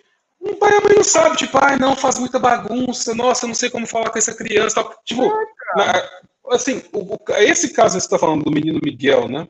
É Miguel, né? Miguel, né? Isso. Cara, basta ver nas filmagens, você não deixa uma criança sozinha no elevador. Não é ir lá e apertar botão para ela subir descer. É falar assim, vem cá, menino, você não vai entrar nesse elevador, não, vem cá. Vem cá, vem cá. Você vai ficar aqui dentro. Ah, mas eu quero minha mãe. Sua mãe já vem. Senta ali, Senta ali, vai ver um desenho aí, alguma coisa, liga uma televisão para o menino ver, faz alguma coisa para distrair ele. Qualquer coisa. Qualquer, assim, qualquer coisa. Tipo, ah, mas eu quero sair, não, a porta está trancada, você não vai sair, não. O menino pode espernear o quanto quiser lá, mas não pode deixar, mas não. Exato, Como é que você enfia uma criança no elevador e aperta um botão e ah, vai brincar no elevador? E, e. Não, isso é muita irresponsabilidade. É, é justamente da negligência que nasce a irresponsabilidade. Porque você, não tá, você não tá nem aí. Tá nem aí. Ah, não é meu filho. Ah, não sei lidar. Ah, é isso aí, é muito complicado e tal. Mas olha, o problema que você arruma. Olha a situação que você cria, a vida que você tira, a tristeza que você traz. Por quê? Porque não consegue nem pensar que você, um adulto, precisa controlar uma criança. Porque é uma criança. Sim. Sabe? É, é um absurdo. Esse caso é muito absurdo. Nossa Senhora. Deus cara, é absurdo isso. Isso é um retrato do privilégio, né? É, é, óbvio que terminou numa tragédia assim, num crime, né? Não vamos dizer é o que uhum. você está falando. Ela tinha obrigação de, de cuidar, de trancar, trancar a porta, que a porta estava aberta. Você, você tem. A criança tá lá. Eu, eu, já acho assim, cara. Eu, eu tenho gato em casa. Eu não deixo a minha porta aberta porque eu tenho medo dos gatos saírem. Exato. Não deixo. Você tá com a criança dentro de casa, cara. Você tem elevador, você tem escada. Vamos imaginar que a criança saia. Vamos imaginar que a criança saia na escada e tropece, cai e machuque na escada. Vamos imaginar que essa criança desce e você não acha mais essa criança, porque a criança, o menino sai correndo, vai. E como é que você vai achar essa criança? E um, num condomínio daquele ainda, eu, às vezes a, a criança sai, vai pra rua. Quer dizer, tinha N coisas que você poderia pensar, assim, que poderiam Sim. dar merda. Não, ela simplesmente vai lá, aperta um botão do elevador qualquer lá pro menino, porque o menino pediu para ir, sabe? Vamos imaginar a defesa dela. Não, porque ele pediu para ir, sabe? É muito, é muito irresponsável, cara. É muito criminoso isso. Isso mostra o privilégio até nisso, sabe? Eu não preciso cuidar Sim. do filho da minha empregada. Por quê? Porque ela trabalha para mim. É responsabilidade é. dela cuidar dos filhos dela, mas é responsabilidade dela cuidar dos filhos dela e dos meus. Porque eu tenho privilégio. Eu sou branca, eu sou rica, eu sou. Que eu. É. Né? Então, assim, a obrigação dela, eu não tenho obrigação de cuidar dos meus filhos, e nem dos dela, mas ela tem obrigação de cuidar dos dela e dos meus. Né, cara? É, é, um bagulho muito louco. Por isso que, assim, cara, o, o, privilégio também, ele te dá essa, essa possibilidade, vamos dizer assim, de você terceirizar a sua família. Você não precisa criar a sua família, você terceiriza. Você bota num colégio lá, a criança fica o dia inteiro, por exemplo. Aí a professora Sim. tá lá dando aula pro teu filho de manhã, das 8 às 5 da manhã, por quê? Porque teu filho não pode ficar em casa, porque, ah, não, imagina, eu não sei lidar com a criança, mas a professora tá lá.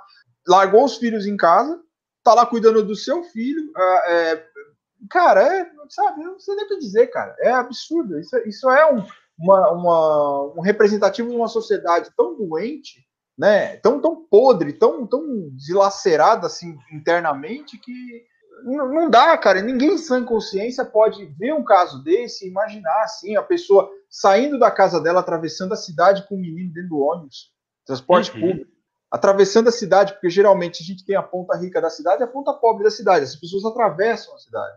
Eu não tenho com quem deixar meu filho. Eu levei meu filho no trabalho, sabe? Porque eu não tenho com quem deixar. E aí eu tô cuidando da vida dela, eu tô fazendo comida para ela, eu tô lavando a roupa dela, eu tô, sei lá, enquanto ela vai lá ficar fazendo a unha, que ela não precisa dar atenção, não precisa dar amor, não precisa dar carinho pro meu filho, é só deixar o meu filho não se matar, só deixar o meu filho não morrer, sabe? Não tô pedindo é. muito para ela, assim, tipo, vai, brinque com meu filho, sabe? Porque ele é imperativo, ele gosta disso. Não, ela só falou, é, não deixa meu filho se matar. Só isso. Não deixa meu filho morrer. É, você só tem um trabalho, aquela coisa, né? Você só tem uma função. Não uhum. deixa meu filho morrer. O que, que ela faz? Em menos de cinco minutos que a mulher saiu, ela faz exatamente o contrário. Por quê? Porque eu não sei lidar com responsabilidades básicas da vida, com o ser humano, sabe? Porque quem faz isso para mim é ela. E ela saiu, e quem é que vai fazer isso para mim agora se ela tá fora? Eu não sei fazer. Isso é absurdo, Infelizmente, cara. Infelizmente, se criam pessoas irresponsáveis, né? Infelizmente. Sim. E um outro indicador também de privilégio que a gente tem, e vamos até juntar umas coisas aqui, é o seguinte: você nunca ter sido rechaçado no ambiente de trabalho pela sua cor de pele, e não ter tido dificuldade para fazer amigos, e mais, claro, né? Ter referências de pessoas de seu pertencimento racial como exemplo em áreas de profissão e áreas de estudo assim, juntando essas três coisas, ver. Eu nunca fui rechaçado no meu ambiente de trabalho, tá? Gente, já vou, já vou dizer que eu sou um privilegiado nesse ponto. Nunca fui rechaçado. Na verdade, a única vez, em algumas oportunidades, é, já houve uns disse-me-disses ali e tudo, mas nada que ficasse claro em relação à minha cor de pele, por exemplo. Eu lembro que quando eu cheguei no sindicato que eu ainda sou assessor hoje, é, eu lembro que o que é aquele negócio, né? Como o sindicato era muito bom, ainda é, é um bom local, é um bom local para se prestar serviço, entre outras questões. As pessoas que lá estavam disseram para a diretoria, né, que eu, eu, eu era, eu tinha formado há dois anos, dois anos e pouco de formado. Foram falar com a diretoria do sindicato que eu era um neófito e que seria um risco me colocarem como coordenador da assessoria jurídica daquele sindicato enquanto um neófito né? Acontece que mesmo assim me bancaram lá e eu tô lá há oito anos, nove anos. Eu completei nove anos de assessoria lá hoje. Então, hoje não, em julho. Não, eu entrei lá, eu tinha um ano e sete meses de formado.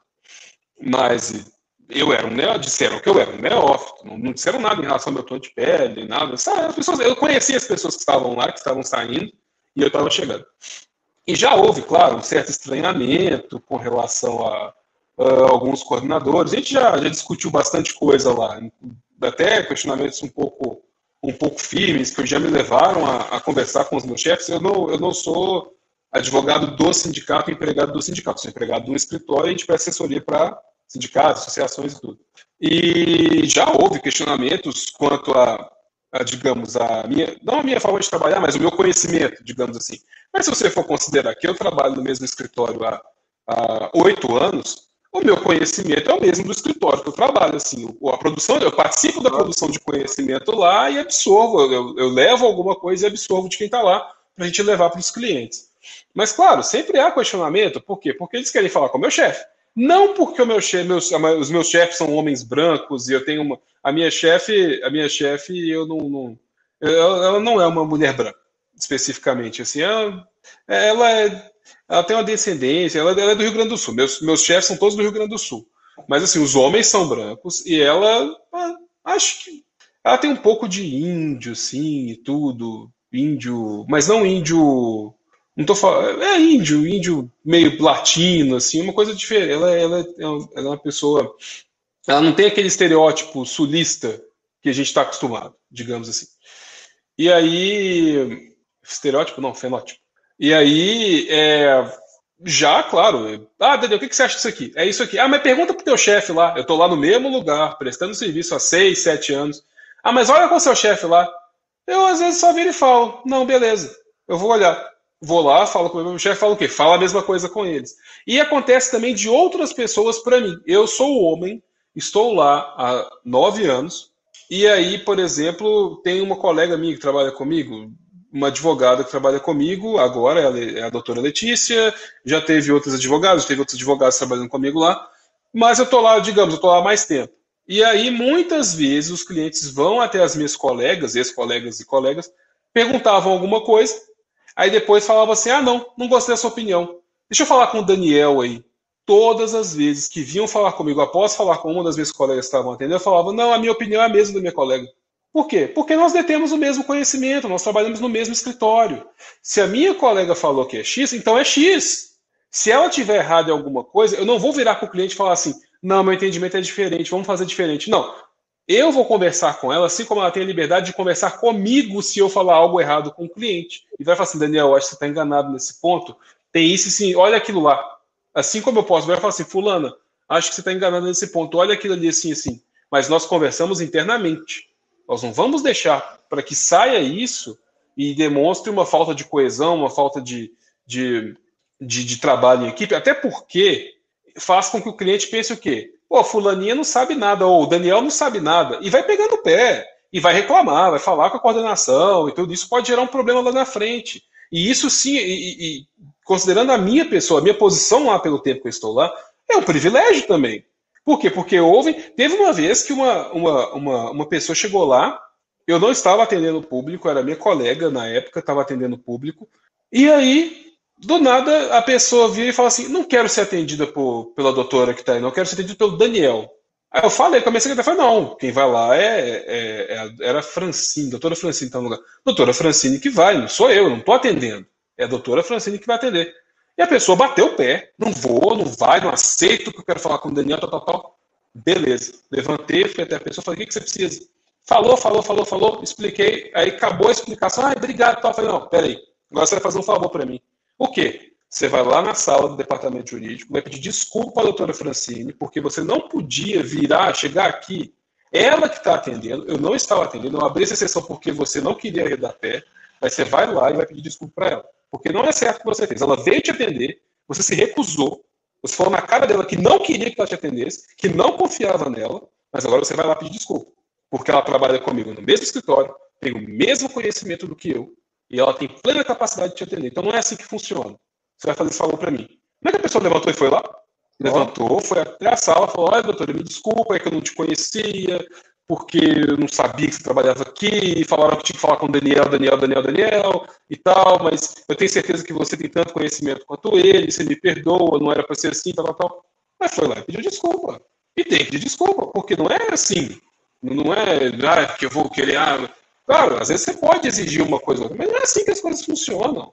É. Quem está lá para atender tem o mesmo conhecimento, quem, independentemente de quem seja, vai sentar e vai atender com a mesma tranquilidade e com o mesmo conhecimento. Então, assim, não é rechaçando as pessoas no lugar de local de trabalho. Claro, aqui estamos falando de tom de pele. Eu nunca fui. Aliás, tem até um caso engraçado, que uma vez um, um servidor chegou lá para ser atendido. Acho que eu já contei esse caso, não sei se foi no podcast ou se foi na live. Acho que foi na live, uma live sobre racismo que a gente falou. E aí o servidor chegou lá bravo, né? Estava tendo um, né, umas existências lá para poder receber um valor do tribunal. Ele chegou bravo. Aí eu sentei com ele, conversei tudo. Conversei, expliquei, peguei procuração e tal. Ele, mas é só isso? Eu, sim, é só isso, eu vou resolver para você. Ai, muito obrigado, eu tava preocupado. Aí o povo lá fora arrancando os cabelos de ódio, porque ele foi muito ríspido com as pessoas. Aí beleza, ele foi embora. Passou duas semanas ali, eu mandei para ele o documento, falei com ele, volta aqui de duas semanas que eu vou te entregar a petição protocolada. Você não gosta, você não gosta de protocolizado, então eu não vou falar. Então vamos, é, vamos, vamos, vamos, corrigir. Protocolar vamos corrigir. é mais bonito. Muito bem, vou me corrigir. É, entreguei a petição protocolada para ele, só que eu pedi para ele voltar. E aí ele voltou, eu entreguei, conversei com ele, ele estava muito amargurado esse dia. Eu, o que está acontecendo? Você está meio mal, o que está rolando aí? Ele, não, porque ele estava querendo deserdar a filha dele. Sem razão, tá? Ele não tinha razão para deserdar a filha dele, mas ele queria deserdar. Aí eu fui ouvir ele contando a vida dele, então eu falei, cara, me, me desculpe, quanto você ganha por mês? Aí ele, ah, eu ganho tanto. Você já é aposentado? Já sou aposentado. O que, que você faz na sua vida? Ah, eu, eu tenho tanto dinheiro, falou assim, eu, guardo tanto dinheiro que eu fico doando dinheiro para caridade. Não faço mais nada, eu fico casa o dia inteiro. Falei, por que você não pega parte desse seu dinheiro e vai viajar? Aí ele, ah, eu sempre quis ir para Roma. Eu falei, vai, pega teu dinheiro e vai embora. Você tem dinheiro para isso mesmo? Vá, vai embora. No, boa ideia, boa ideia. Beleza. Cara, na hora que ele saiu da minha sala, foi embora e tal, conversei com ele numa boa e tudo. E a secretária bateu na porta. Daniel, Daniel, Daniel. Pois não, pois não, o que que tá acontecendo e tal? Você não acredita, você não acredita. Eu, o que que foi, o que que foi? O senhor Marcelo, quando entrou aqui, ele falou que queria falar com o senhor negro. Aí eu olhei para ela assim e falei, uai, mas o senhor negro era eu? Ela, sim, ele te chamou de senhor negro. Aí eu falei, ó, eu não vou mudar de cor, né? Eu acho que ele tem até razão. E tu ele pode me chamar de mas não é possível, você, você não pode aceitar isso. Eu falei, olha, pelo menos ele me chamou de senhor, você só me chamou de Daniel, então eu acho que eu vou, eu, vou, eu prefiro ele. É, aí, tá mais educado. Aí, cara, mas virou uma fofoca entre o sindicato. Eu sei que eu fui pegar um café, tinha um, tinha um, um funcionário lá, ele ficou olhando para mim assim, você passou por uma boa, hein? Aí eu, pelo quê? Tava lá com o café na mão. Pelo quê? O cara te chamou de negro lá em cima. Eu falei, mas eu sou negro, pô. Ele não, é porque ele me chamou de senhor negro porque ele não lembrava do meu nome mais. Ele tinha ido, voltado, não lembrava do meu nome. Eu falei, ah, mas daí? Aí quando ele voltou, depois que ele voltou de viagem, trouxe um livro para mim e tudo. Aí eu contei para ele o caso, o bafafá que deu, ele começou a rir, falou, pô, mas não lembrava do teu nome. Eu ia falar o quê? Quero falar com, sei lá, vou falar com aquele brother que tá ali. Não vou falar Lenny isso. Lenny Kravitz cover. E eu nem era Lenny Kravitz nessa época, porque eu raspava o cabelo, tava careca. Aí, tipo, ele, ele virou você, assim, ah, vou falar aqui, eu quero falar com aquele, aquele cara que fica na sala ali. Eu preferi falar senhor negro. Eu falei, não, fez muito bem, não tem problema e tal. Mas eu, eu não tive esse problema. Inclusive, essa questão também de dificuldade de fazer amigos, eu nunca tive também. Então, mas claro, há pessoas que por ter cor da pele, aí tem um outro caso também que eu gosto de contar, eu estava esperando meu, meu pai que me conta, não me lembro desse caso. Estava esperando meu pai no colégio, me buscava, e aí dizia que eu estava chorando na hora que ele chegou. Estava chorando, estava triste tudo. Aí ele, ô oh, meu filho, o que está acontecendo? O que está acontecendo aí? O que está rolando e tudo? Aí eu, pô, pai, aquele meu coleguinha ali falou que você é preto. Aí meu pai virou para mim e falou assim, uai, mas eu sou mesmo. Eu sou mesmo. E, e, e, e claro, uh, aquela criança que disse isso, ela não disse isso porque ela achava meu pai esquisito, ou achava que meu pai era um monstro, ou achava que meu pai era um cidadão de segunda classe. Crianças aprendem com exemplo. Ela trouxe isso de casa. Alguém na casa dela, seja pai, seja mãe, seja tio, seja primo, seja qualquer coisa, não gostava de preto. Ou falava, ah, você é preto. Ali é preto. Olha o preto ali. Então, assim, criança aprende de algum lugar. Eu nunca tive dificuldade de fazer amizade, mas sim, por tom de pele, tem dificuldades, porque tem apelidos pejorativos, né? Tem. Uh, aí, por exemplo. Oi? Piadinha racista, né? Tem bastante. Piadinha racista, bullying. Porque é pobre também. Ah, esse. Aconteceu com um amigo meu, esse meu amigo, ele, ele é pardo. Ele, ele é mais. Ele tem a pele mais clara que eu. Ele, não, ele é branco. Vou, vou considerar ele branco. Mas ele, ele não tinha, ele, vinha, ele tinha uma, ele, da família dele, por exemplo, não tinha como ele comprar uniforme novo todo ano. Aqui também a gente não tinha, mas eu tinha os uniformes mais novinhos e tal do colégio. E esse meu amigo usava uma camisa muito desgastada, muito velhinha. Os meninos faziam zoação com ele, falavam, sua camisa é transparente, tô vendo teus peitos na camisa. Cara, isso é um absurdo, isso não é engraçado, sabe? É. Isso é isso é bizarro. Você, você, vai, você vai zoar a pessoa porque ela não tem condição de comprar um uniforme novo do colégio, sabe? É porque o, sapato, o tênis está tá rasgado, sabe? O tênis está furado. E, e, cria essa dificuldade. Também entrando na questão do, da cor da pele, a brincadeira, ah, bonequinha preta, ah, pedrinha de carvão, feijãozinho, ah, vou zoar aqui. Não tem graça, cara, não tem graça, entendeu? Cara, eu tinha um professor na escola, professor de literatura, cara, melhor professor que eu já tive, assim, disparado, negro, Valdir. Te adorava ele, cara, ele era, ele era muito foda, ele era muito bravo, ele era muito rígido, assim, mas ele ensinava mesmo, assim, era aquele cara que ensinava mesmo. Ele contava uma história, ele contava duas, duas histórias. A primeira, assim, que ele falou: olha, eu. Inclusive, quando ele descobriu que eu estava fazendo direito, meu primo contou para ele, disse que ele falou, falou: caralho, porra, que bom que ele está fazendo. Tá, Muito legal, preciso voltar lá para visitar ele. Ele contava uma história assim que ele falou: eu, eu, eu, eu fiz um ano de direito no Mackenzie. Fiz um ano de direito. Porque quando eu tinha, quando eu era, quando eu era novo, eu tinha um cachorro e meu vizinho matou esse cachorro porque eu era negro. E ele achou que ele poderia matar esse cachorro. O que, que eu fiz? Eu falei, eu vou fazer direito, vou botar esse filho da puta na cadeia. E aí ele falou, no meio da faculdade, no meio ali do primeiro ano, eu descobri que eu estava fazendo direito pela, pela, pela, pela, como é que fala? Pelo objetivo errado, né? Então eu larguei. E aí ele falou, olha, uma vez eu aprendi duas lições que eu tive muito fortes na minha vida. Primeiro, do machismo. Segundo, do racismo. Em um, em, uma, em um fato só. Em um ato só, eu, eu tive duas lições muito graves. Primeiro do machismo, segundo do racismo. Eu estava com meus amigos na rua e todo mundo mexia com a menina. Mexia com as meninas que passavam e eu era o único que estava quieto. E os caras começaram a me botar pilha. Falaram, ô, vai lá, dá uma cantada na menina, mexe com a menina, tal, faz né? Aí ele falou, ele tava de saco cheio e falou, ah, eu vou fazer. Aí passou uma menina. Aí ele foi lá e falou assim, nossa, eu não sabia que boneca andava. Aí a menina virou para ele e falou, eu não sabia que macaco falava. Aí ele falou: foi aí que eu aprendi primeiro o quanto é, o quanto é, é, é violento o machismo e o racismo ao mesmo tempo. Então foi, foi uma lição assim para mim muito dura porque por mais que eu era que, que eu sempre tive que lidar com aquela questão do racismo, foi um negócio muito forte para mim porque foi doído, sabe? Foi, foi, foi violento o negócio assim. E ao mesmo tempo eu aprendi o quanto o machismo, a misoginia, ela é difícil numa sociedade, ela é complicada numa sociedade. Valdir, inclusive, é óbvio que ele não vai estar me assistindo, né? Mas um dos melhores professores que eu já tive, assim, e a gente tinha muito medo dele. Os alunos que entravam, que, que, que passavam para o ano que o Valdir dava aula, os veteranos iam e falavam assim, mano, você tá fudido, vai ter aula com o Valdir. Nossa, você tá ferrado, cara, você tá ferrado, tá ferrado. O cara é foda. Mas isso tem um pouco de racismo também. Porque eu sentia que os caras falavam isso, eles não admitiam que assim, como que, como que você teria um professor negro tão foda, tão inteligente assim. Então os caras meio que já desqualificavam ele para os próximos alunos. Então a gente tinha a ideia de que o Valdir era um demônio, cara. Você chegava e falava assim, caralho, você vai falar com o Valdir, tá louco, o cara vai acabar com a sua Mas o cara era um. Porra, cara, disparado, o melhor professor que eu já tive. Eu aprendi coisas na aula dele que eu uso até hoje, cara, de literatura, livros que eu li, que eu jamais teria noção de, de, de, de que existiam, assim, da literatura brasileira.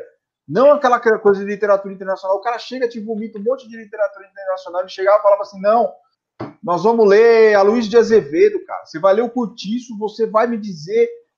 Foi a Luiz de Azevedo, cara, ele foi o primeiro cara que me disse que o, o, o Curtiço é um livro extremamente racista. Pela questão da Bertoleza. Você leu, você leu, Luiz? Você leu o Curtiço? Sim. Que era aquela coisa, cara. O português chega a casa com uma mulher negra gorda que serve simplesmente para fazer, para cozinhar para ele, para cuidar do, da pensão dele, e ele, o que ele tem que fazer, ele faz com outras mulheres, porque aquela mulher negra gorda é o estereótipo que o português criou de que a mulher é serviçal para ele. Eu falo, Exato. caralho, bicho, como, como, né? E aí a gente vê, cara, eu, eu via, você falando disso agora, eu me lembrei dele, porque foi o melhor professor que eu tive, cara, mais disparado, assim. E ele ensinava, ele chegava assim, cara, ele falava, passava lição de casa. Ele não era aquele cara que chegava e falava assim, te dava nota baixa que você não fez, não. Ele chegava e ele, ele cobrava, ele falava assim, Leandro, solto, né? Os caras me chamavam de solto. Ô, solto, faz um problema tal aí que eu passei aí de, de gramática. Ô, professor, eu não fiz. Falei, não tem problema, faz agora. Ele fazia você fazer na hora, cara. Você falava, não, faz agora, faz agora, faz na hora. Aí teve um dia que ele brigou com o moleque lá, cara, e, e ele deu uma lição pro moleque, moleque negro também, sabe? O moleque saiu revoltado com ele e falou: Meu, você tem que ter noção do que você vai enfrentar na sua vida, cara. Você tá bravo comigo. Não sou eu, não sou teu inimigo. Não sou eu que sou teu inimigo. Só que você vai ter que aprender o que você vai, vai, vai trombar daí para frente, sabe? Você tem que começar a ter, a ter noção disso. Porque a vida que você vai encontrar aí fora não é o professor que está te enchendo o saco, não. Você vai apanhar. Você vai ser discriminado, você vai ser. E ele falou isso, cara. E, falou, ele, calma, ele chamou o moleque no canto para falar. Ele chegou dando uma moral, pô, chamou o moleque no canto e falou: Meu, baixa a tua bola, cara. Você tem que entender o que você vai ver. E às vezes o que eu te cobro, eu cobro, eu cobro todos os alunos igual, igual assim, mas você não tem que ficar revoltado comigo. Sabe? Você vai enfrentar coisas terríveis aí na, na, na sua vida. Você tem você tem 14 anos, você vai, você vai enfrentar coisas horríveis na sua vida.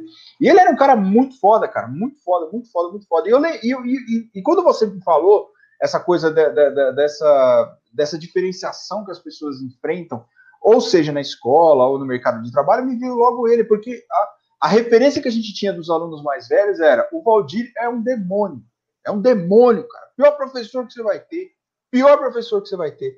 Sendo que a gente tinha um professor que era muito pior que ele, muito pior que ele, que era horrível, na verdade.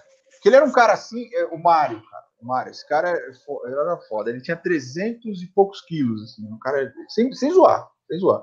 E o povo tirava muito sarro dele. Eu, eu ficava meio puto com isso também, né? Porque eu era um cara gordo também na época. Eu ficava louco com isso, eu ficava puto com isso. Mas ele chegava, o primeiro dia de aula dele era assim. Ó, ele não ensinava, ele não ensinava, ele não ensinava. Ele chegava e falava assim: para amanhã eu quero raiz quadrada de 0 a 5 mil. Vocês vão ter que me trazer amanhã. Ele não dava aula. O Valdir, não, cara. O Valdir, teve uma época na minha vida que eu, que eu sentia saudade das aulas. Você imagina um moleque de 14 anos sentir saudade da escola? Eu ficava assim, cara. Quando eu parei, quando eu passei a não ter aula com o Valdir mais, eu fiquei mal, assim, que eu falei, caralho. Eu comecei a ter aula com os caras, nada a ver. os caras falavam assim, vamos falar do cubismo, vamos falar do dadaísmo, porque não sei o que. Eu sentia a falta da didática do cara. E aí eu comecei a aprender ao longo da minha vida, lembrando exemplos como o do Valdir, que o quanto o racismo fez, vendeu uma ideia para nós, alunos mais novos, de que ele era um péssimo professor, sendo que ele Sim. foi o melhor professor que eu já tive. E eu entrei na aula dele com esse conceito formado. Assim, eu não vou gostar desse cara, não vou gostar desse cara. Mas eu já gostei dele na primeira aula. Foi engraçado, que na primeira aula eu já falei, caramba, por que eles falam desse cara? Por que que falam tão mal desse cara, sabe? Por que que tratam esse cara tão mal? Por que, que tem uma referência tão mal desse cara, sendo que esse cara é um. Porra, ele é fantástico, cara. E, e, eu me lembrei disso agora, eu não podia deixar de prestar essa homenagem para ele. Eu sei que ele não vai ver, óbvio. Né? Nem tá vivo, né? Que faz tempo que eu não, não, vejo ele lá, mas é um cara assim fantástico, professor fantástico. E eu acho que vale a pena a referência. Sim, ele é para você uma referência, talvez não de pertencimento racial, mas uma referência naquilo que você estudou e lembra e gosta. Isso que Sim. você fala dele, as pessoas falarem que ele é um mau professor, um cara bravo, não sei o que, um demônio e tudo, é justamente também o problema que você tem quando tem pessoas negras com autoridade, porque na sala de aula o professor é autoridade. E é. as pessoas não. Ela, ela, qual é a diferença? Se o preto impõe respeito, ele é raivoso, ele é nervoso, se a preta impõe respeito, ela é histérica, ela grita, ela fala alto e tudo. Se é um branco, ah, não, ele é bravo assim mesmo, mas é um pai bravo. É, é. Uma, é, é uma mãezona. É o jeito dele. E eu estou sendo extremamente machista em chamar de mãezona, tá, gente? Desculpa aqui. Mas, assim, de qualquer maneira, assim, trata-se de uma forma diferente. Tenta se tratar de uma forma diferente a questão. É o, é o jeito dele, é o jeito dela. Ah, não, mas esse, esse, esse, esse cara é o demônio, é bravo demais. Nossa, essa professora é muito brava e tal. Eu tive, eu tive mais professores pretos no colégio do que na faculdade. E aí eu lembro de um, dois, na verdade. Eu tive uma professora de artesanato que era, que era preta, era uma pessoa muito legal, a Hilda, chamava Hilda. E eu aprendi a fazer ponto cruz com a Hilda, aprendi a fazer um monte de coisa. Eu sei fazer, eu sei costurar, hein? Enfim, eu sei costurar, gente, é isso aí. Vamos, vamos fazer reparos nas roupas. E aprendi várias coisas na época. E aí, o, eu tive dois professores pretos, um de literatura também, chamava Jorge, e o pessoal, e, e eu estava incluído nessa, assim, ou seja, eu era um babaca racista também. A gente, a gente fazia o estereótipo dele, é, que tem balas Chita, né? Aí tinha balas Jorge. Absurdo. Era, era absurdo. Isso era oitava série, era um absurdo isso. E ele era um bom professor de literatura, era um cara legal, bem legal. Ele chegou para ele chegou para para tampar buraco uh, no, no, no, meio do, do ano, porque gente tinha uma professora de português e literatura no início do ano. Só que ela era uma pessoa de difícil trato, ela faltava, tinha um problema de saúde e tal. Aí o colégio mandou ela embora e contratou uma professora de português e um de literatura. Ao invés de botar os dois numa pessoa só, contratou um de português e literatura. E menino de oitava série, 14 anos, gosta de apelidar professor, né? Aí apelidaram o Jorge de, de, de chita e tal. Era um absurdo e tal. Mas o Jorge era um cara tão legal, assim. Eu não lembro muito bem das nossas coisas. Ele era um cara tranquilo, um professor de boa, passava coisa de literatura, principalmente brasileira e portuguesa para a gente. A gente não estudava muita obra também de fora e tal. E foi um cara legal. E eu, infelizmente, no meio da brincadeira da galera, fui um escroto racista de inventar um apelido tão bizarro pro cara. E anos à frente, a gente teve um professor de física que era um cara. Ele era um cara de difícil relacionamento por outras questões, mas era um ótimo professor de física, Paulão de física. Paulão era ótimo professor, ensinava direitinho e tal, mas a galera morria de medo dele. Por quê? Porque aí também tem a questão não só da questão de desrespeitarem a autoridade em sala, porque né, terceiro ano, terceirão, a galera achando que, que é dona do mundo e tal, aí não fica conversando na aula, então o professor apelava, então ele era um cara bem bravo nesse sentido. Entre outras questões, de provavelmente de outros desrespeitos que ele passou, e às vezes ele dava umas descompensadas na aula, sabe? Mandava o pessoal. Quando ele mandava sair de sala, era de boa. Eu falava, ó, oh, pode sair aí que eu não vou continuar a aula, não. E esperava. Aí a pessoa que estava conversando tinha que se levantar e sair, senão ele não continuava a aula. Mas teve vezes também que ele achou que as pessoas estavam rindo dele e ele apelou bastante na de, de gritar na sala de aula, de, de, de falar coisas. E ele já tinha alguns problemas, justamente, provavelmente, por essa questão de ser desrespeitado, de ser um homem negro dando aula numa escola particular, e dificuldade com alunos, muitos alunos não respeitavam a sua autoridade, nem a sua cor. Então, assim, mas era um ótimo professor de física. Eu não tenho nada a dizer dele, a não ser que ele me deu recuperação no terceiro ano, né, Paulo? Pô, tinha que me dar recuperação? Pacalhação. Mas, assim, era, era uma recuperação interessante porque o nosso último semestre, trimestre, quadrimestre, era dividido em dois. Se na metade você não alcançasse alcançasse uma pontuação X, tomava uma recuperação dentro do quadrimestre, recuperava e fazia o restante. E aí não ficava de recuperação no fim do ano. E eu tomei essa recuperação do Paulo. Paulo me deu recuperação. Mas sem, sem sentimentos. Era um cara legal também. Porém, uma pessoa que provavelmente passou por muitos percalços, justamente por ser quem era, sabe? E que já estava. Ele já era mais velho, ele devia ter uns quase 60 anos. E 60, 60 e poucos anos.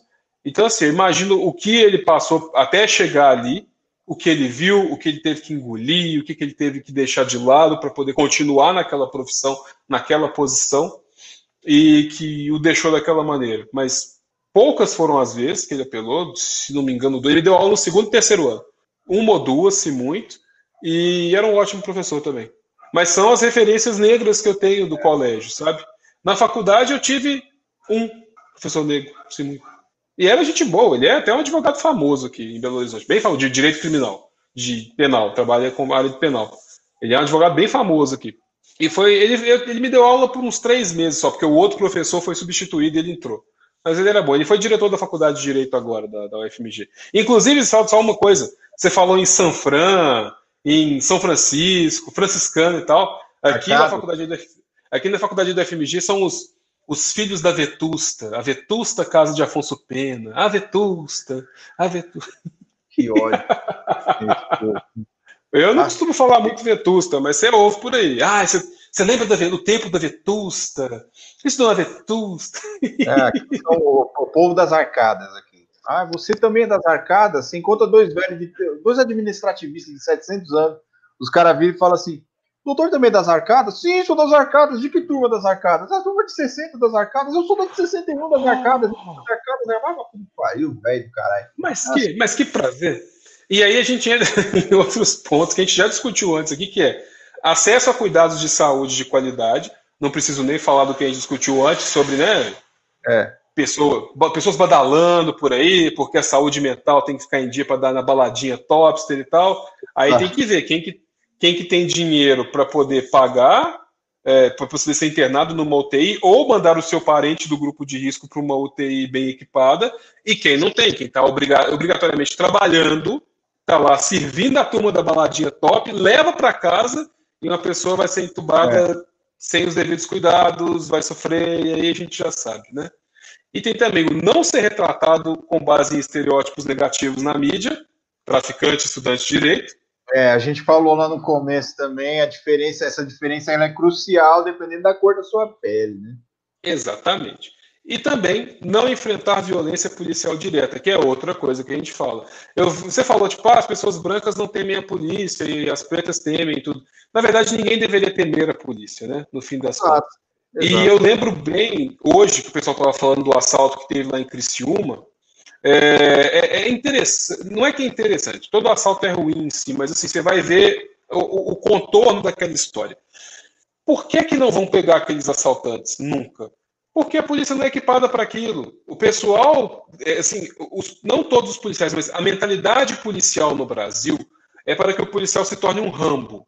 Ele tem que sair pela rua atirando em todo mundo, ele é fodão, ele vai. Como o professor que você falou, eu matava mesmo, eu subia atirando mesmo, eu, eu, eu cancelei não sei quantos CPFs e não sei é. o quê. Assim, essa expressão é horrorosa. Ela é do. Assim, ela, ela, ela é horrorosa. Mas ela é a mentalidade policial. Você não tem uma polícia que investe em inteligência, saúde mental para seus agentes e equipamento de última geração. Você tem uma polícia que é truculenta, baseada em violência. Então, do jeito que está, aquele pessoal não vai ser pego é nunca, porque você viu o nível de sofisticação daquele assalto.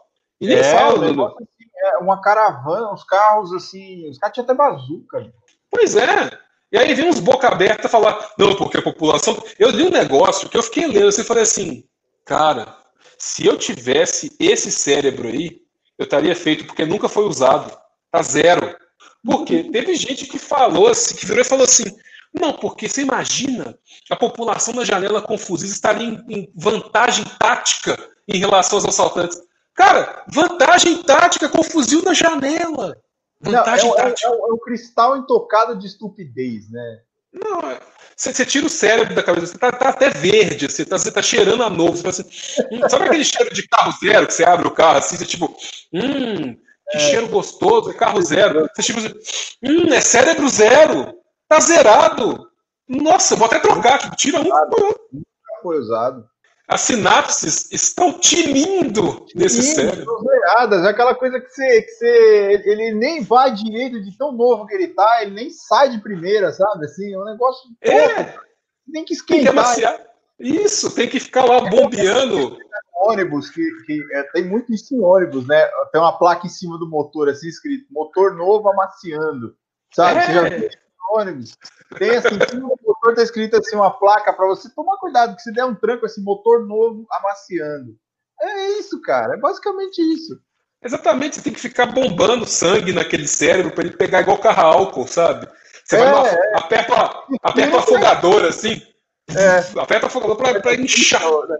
Da rural, né? A rural que tem aquela bandeirante, isso. né? Que tem o afogador, que você tem que né, mexer. Isso. É isso, cara. É muito, é muito idiota esse, esse, esse discurso, né?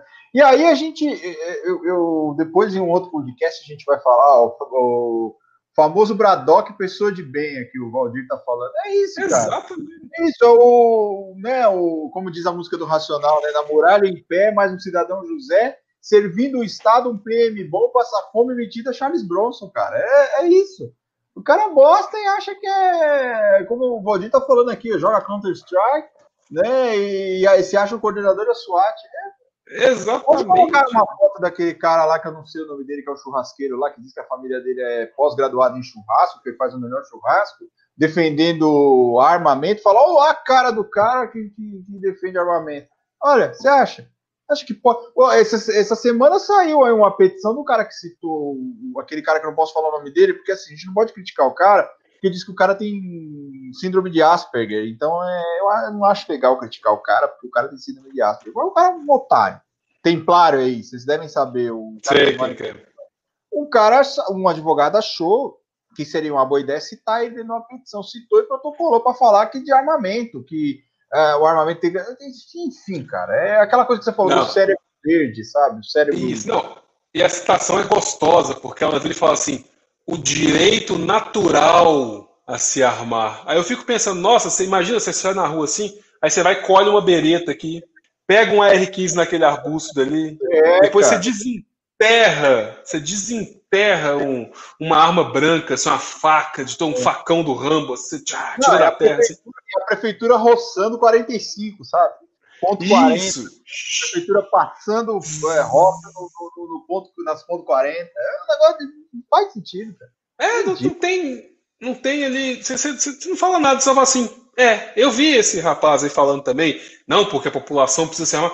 Cara, como o Valdir acabou de dizer, O povo, não, é justamente esse povo gosta de sangue. Eles, eles não querem saber de sociedade justa, de pessoas com oportunidade, de pessoas terem dinheiro. Não, eles não querem isso, eles querem sangue. Esse povo gosta de sangue. Eles querem tiro. Morte. Assim, não neles. É. Não neles. Eles querem tiro nos outros. Em quem é pobre, em quem não tem dinheiro, em quem não tem oportunidade, em quem é diferente para eles, né? Que eles devem achar, ah, o Bia é diferente ali. Né? O negócio deles é sangue. Eles gostam disso. Sangue, sangue e violência. É isso. Morte. É igual o policial lá que teve uma ereção batendo numa pessoa. Eles gostam disso, é ver é. isso. Eu vou procurar. E quem, porque é ridículo, cara. Isso. E quem os lidera é isso mesmo. É, é, é assim, é uma pessoa ruim, uma pessoa cruel, ruim, que diz que. que, que, que... pois é. Exatamente. De gente, né? É o famoso, a, famosa, a famosa cueca napolitana, né, Aldir? Amarelo na frente, rosa e marrom no fundo. o Valdir está dizendo aqui que esse churrasqueiro tem cara de que deixa a cueca manchada com fim de xixi e acha que vai conseguir segurar uma arma. Basicamente isso. É, o cara que tem aquela, aquela cueca de três cores, cueca napolitana. Exatamente. São é. pessoas que, que gostam disso, violência, têm gosto por violência. É. Aí, há quem compra esse discurso, há quem não. Mas então, é, a gente vê que a questão do privilégio branco está calcada justamente na desigualdade racial que tem nesse país. E claro, calcada no racismo também, é, porque passou, passou uma máquina quente aqui agora. E hum. calcada no racismo, ou seja, é, é, é, falta de empatia, é falta de, de, de, querer que todo mundo tenha oportunidade, todo mundo ascenda socialmente. É querer ser VIP. É querer falar, não, eu tenho esse, esse punhadinho aqui, o outro não pode ter nada, dá licença, sai daqui. E ninguém pode ascender. Você não vai sair daquele ponto, mas o outro não pode chegar até você. Ele tem que ficar lá embaixo. Então, isso é um privilégio no, no Brasil. Isso. É isso, meu. Temos alguma questão ou não? Hoje o povo não quis fazer pergunta para nós. Temos três, três questões. Três questões? Sim. Vamos lá. Porque a da Denise você já fez, né? Denise. Ah, já respondeu, a Denise já respondeu. Pois bem, temos a primeira que vem dele, que não está nos assistindo, que é Manuel. Manuel pergunta se já fomos preteridos por causa de emprego por conta de algum privilégio. E onde? Privilégio de outrem, claro, né? Ah, sim. Não, eu não. Eu, eu não. Acho que talvez até uh, talvez por, por pessoas terem, uh, por exemplo, feito faculdade pública, essas coisas, e eu ter feito faculdade. Mas não, eu acho que não.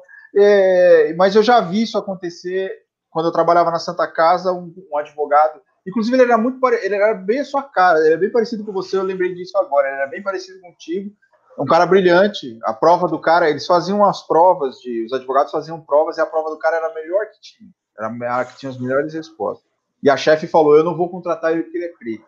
Eu não quero preto no meu Ela falou isso. Eu já, já, acho que me embrulhou o estômago aqui. É, uhum. Eu não acho que eu tenha sido preterido, assim, talvez por conta da, da, da, da, do fato de eu estudar numa faculdade particular, não pública. Mas eu sou o cara privilegiado por excelência, eu sou branco, então é, eu acho que talvez a minha contratação tenha preterido pessoas mais brilhantes que eu. Talvez eu tenha sido privilegiado e não tenha sofrido privilégio, mas eu não. Uhum. Mas já vi isso acontecer. Sim, eu também não fui preterido, não que eu saiba, não que eu saiba tá? Também não, não tenho. Eu posso ter passado alguns perrengues, mas ser preterido e não ser contratado, também não, não me lembro disso.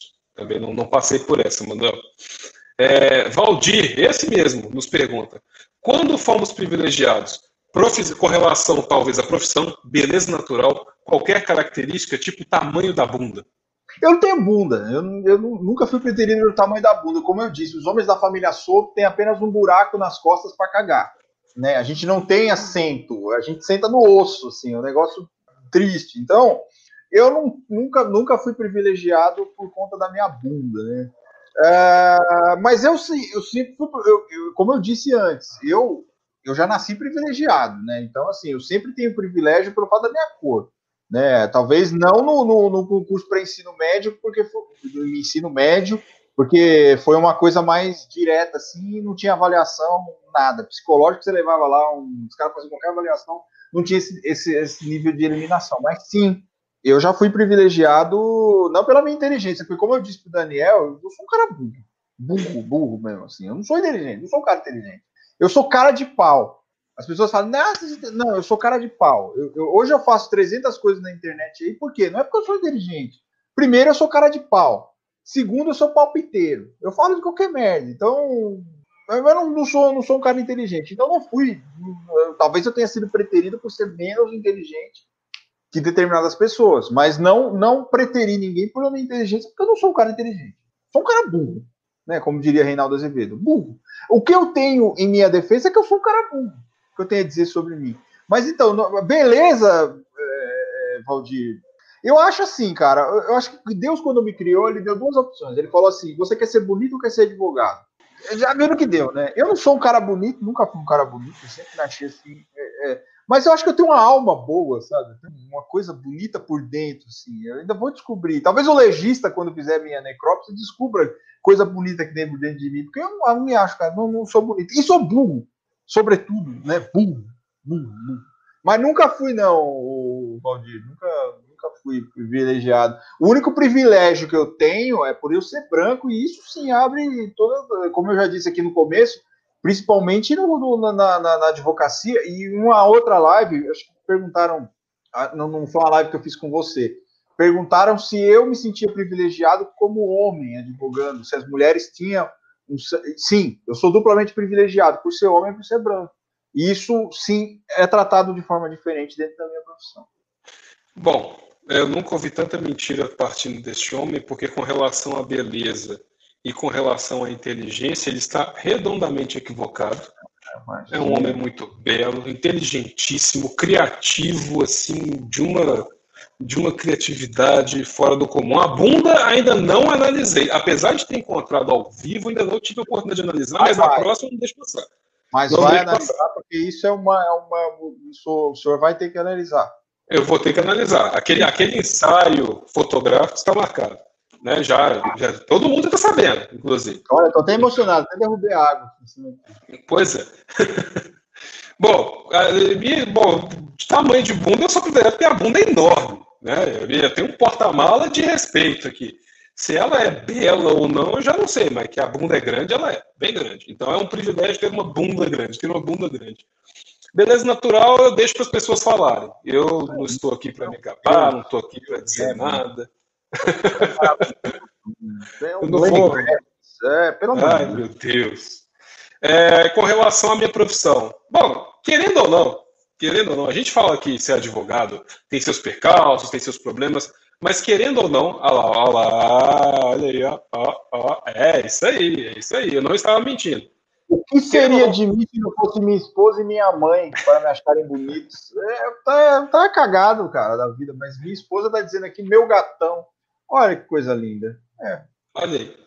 Querendo ou não, ser advogado dá um certo status hoje, é, um certo privilégio em detrimento de outras profissões, mais ou menos. Ainda se fala, ah, mas você pode ser um bom advogado e advogar isso. Claro, nós temos diversos percalços e obstáculos a ultrapassar aí nessa questão.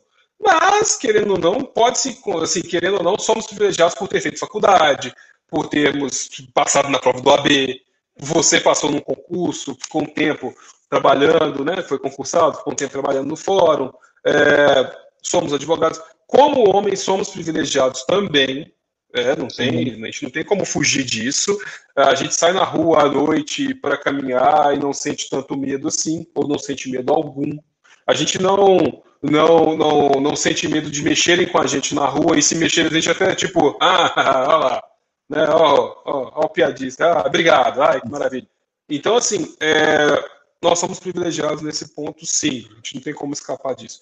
E quisera eu que todos pudessem ser privilegiados nesse ponto de não ter medo de sair na rua, poder sair de noite em paz, não se preocupar em, em sofrer algum tipo de assédio, né? E que todos pudessem ter, que todas as profissões fossem valorizadas para que todo mundo se sentisse valorizado em sua profissão e fazer o que gosta. Mas enfim, né? É, infelizmente a gente ainda não tem isso. Um dia talvez tenhamos, mas eu não acho que é para agora, né? É, acho que não. E temos mais uma pergunta dela, da minha musa dos olhos cor de esmeralda. Ó, hum, ó faz assim. Tum, tum. Bate o coração. É uma beleza. E ela pergunta: o que achamos do discurso do governo de que a reforma administrativa contribui para a meritocracia e acabará com os privilégios? E que acabará com os privilégios? Eu acho que toda, todo discurso que venha disso que está aí, que eu adotei agora, não falo governo, não falo presidente, falo disso que está é aí. aí. Eu, eu, disso que está aí, Hilário, vírgula, Daniel. qualquer medida que esse governo tome qualquer discurso que esse, que esse governo faça, eu acho que são né, absurdos. Assim. É, o Valdir está dizendo aqui que a gente também tem o privilégio por ser hétero.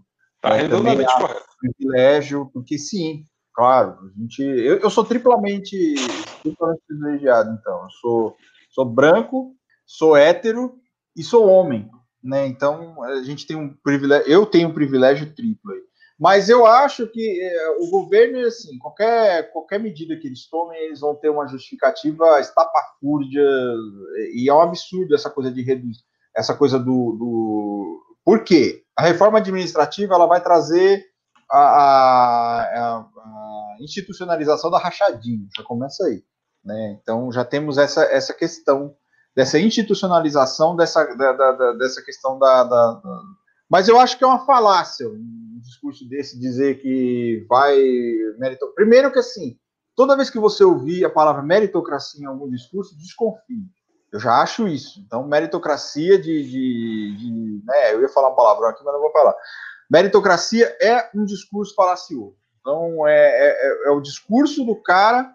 A meritocracia é o discurso do cara que o cara privilegiado tenta impor para o outro que não é privilegiado, para aceitar que ele não é privilegiado. Por que, que ele não é privilegiado? Né? Então, é, é, a palavra meritocracia, eu acho que ela foi criada a isso. O cara que é privilegiado impondo a outro, que na verdade ele só é privilegiado por explorar aquele que, que não é, impor a ele essa situação de, de exploração. Eu acho que já começa aí. Então, quando a pessoa fala assim, a reforma administrativa vai beneficiar a meritocracia, eu já parei de ver aí. Já parei de ouvir aí. Então, eu acho que é um discurso falacioso, Camila. Eu acho que é absurdo, é ridículo e não faz, não faz como nada nesse, nisso que está aí faz sentido. As, as, as reformas propostas e as justificativas para essas reformas são falaciosas. É o que eu. É como voto, senhor presidente. Eu, eu acompanho, mas vou só vou apenas aderir, vou até trazer um pouco mais, porque é, eu tive que ler né, o texto da PEC, porque faz parte de algumas coisas que eu trabalho. E, e basta você ler o que está lá, que desmonta essa conversa. Porque muito do que está sendo dito ali naquele texto é, é uma precarização do serviço público. Um exemplo muito claro ali dentro.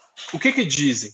A pessoa que for aqui passar num concurso, né, de alguns cargos, não cargos de carreira especificamente, outros cargos, que, que, as, que, que essas pessoas vão fazer? Elas não vão ter vínculo direto com a função para que foram aprovadas. Elas vão passar por um período de experiência no serviço público. Experiência fazendo o quê? Não diz, porque você não, tá, você, você não tomou posse ainda. Aquele período de experiência ele é antes da posse. Então, se você não está empossado, você não pode exercer as funções do cargo. Mas você está em experiência por um tempo. O que, que você vai fazer naquele período? Outra questão. Ela transforma as funções de direção, chefia, assessoramento e transforma, eles deram um nome genérico, eu esqueci que nome que é, mas é um nome genérico, tipo a funções ou cargo, em vez de ser cargo em comissão ou função comissária, funções de direção, ou funções de chefia, ou funções supranacionais, digamos assim. É um termo genérico que não traz dentro dela também o que aquilo faz. É uma, alguém vai dirigir uma sessão de um tribunal, uma secretaria de algum órgão, alguém vai ser assessor de alguém com aquilo, Alguém vai. É, direção, chefia e assessoramento. Alguém vai ser chefe de alguma coisa? Não diz.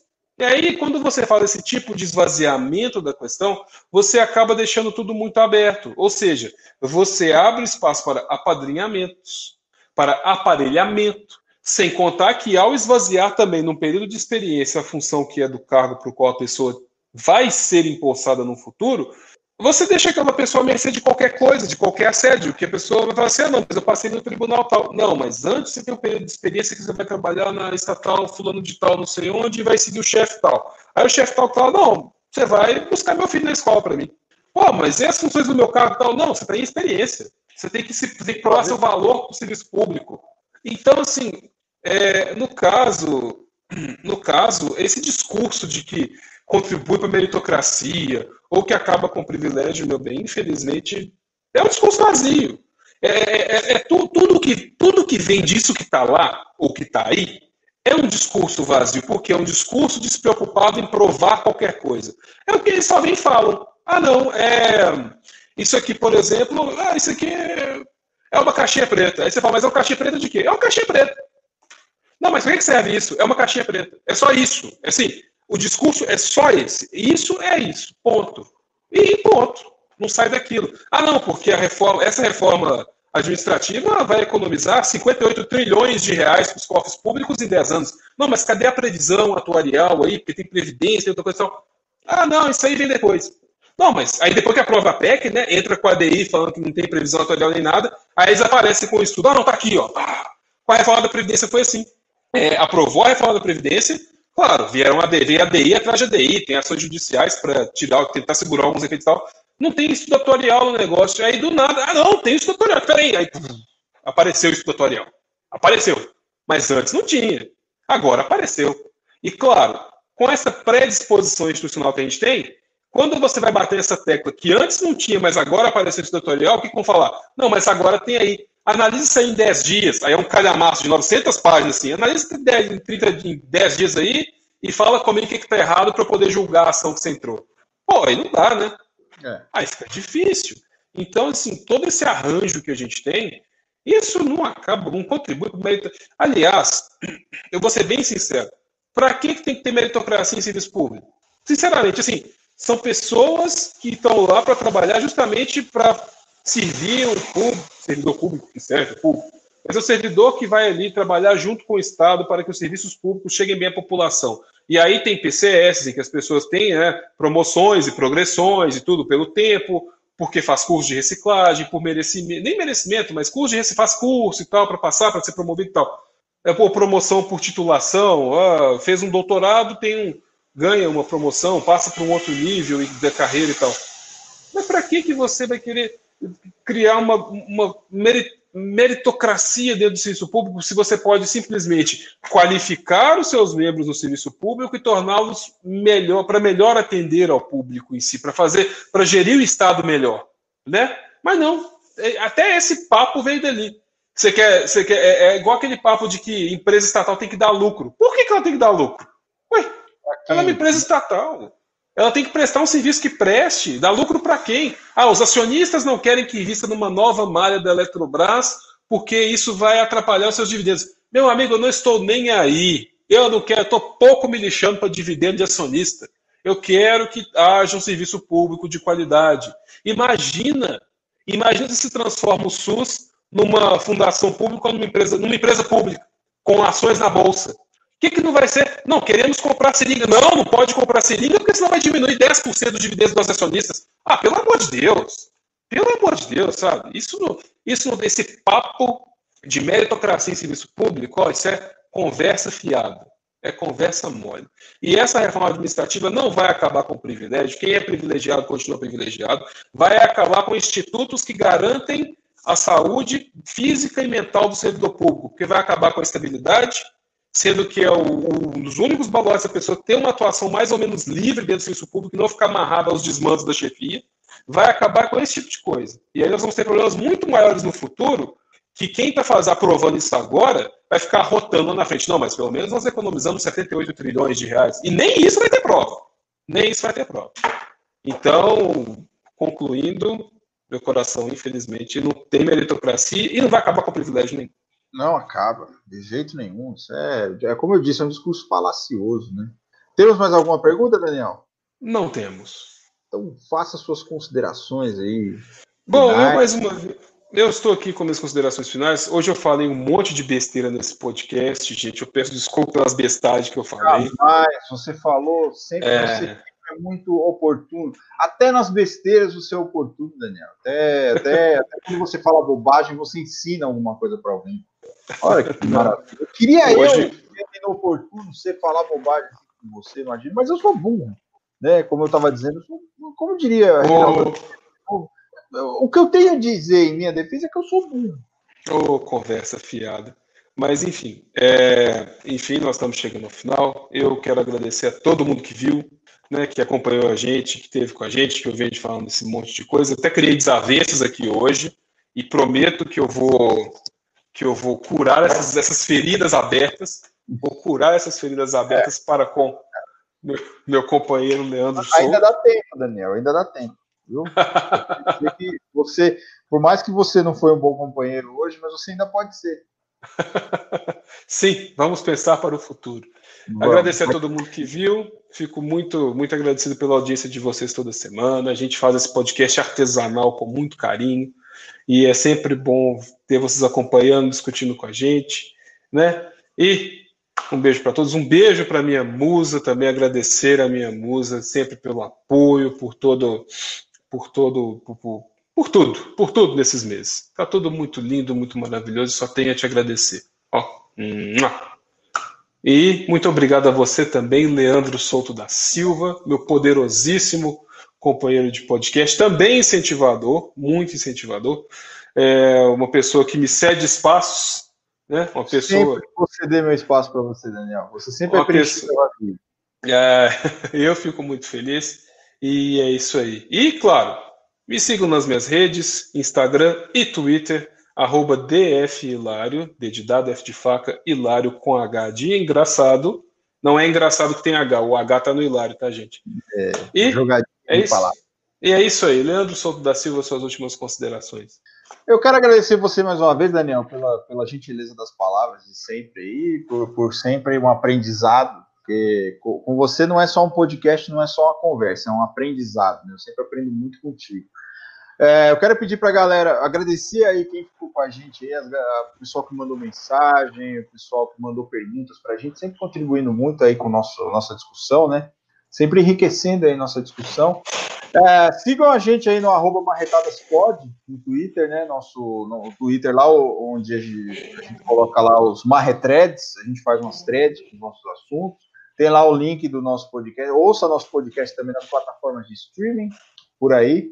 É, eu quero agradecer todo mundo aí, quero agradecer pelo incentivo uh, da gente continuar fazendo aí os, os nossos episódios. Me sigam aí nas redes sociais, arroba soltoverso, no Twitter, no Instagram e no TikTok. O TikTok tá mais parado que água de dengue, mas em breve eu vou fazer mais alguma postagem. Facebook não, porque tudo tem limite. Eu não vou me submeter a esse tipo de, de, de constrangimento, né? E quero te agradecer mais uma vez, Daniel, e pedir aí pra galera ficar ligada aí pro próximo episódio, nosso 14 episódio. É, na terça-feira a gente tá aí de novo. É, um beijo aí para todo mundo e até a próxima, meus marreteiros, meus amantes da democracia. Beijo para vocês. Tchauzinho, pessoal. Até a próxima.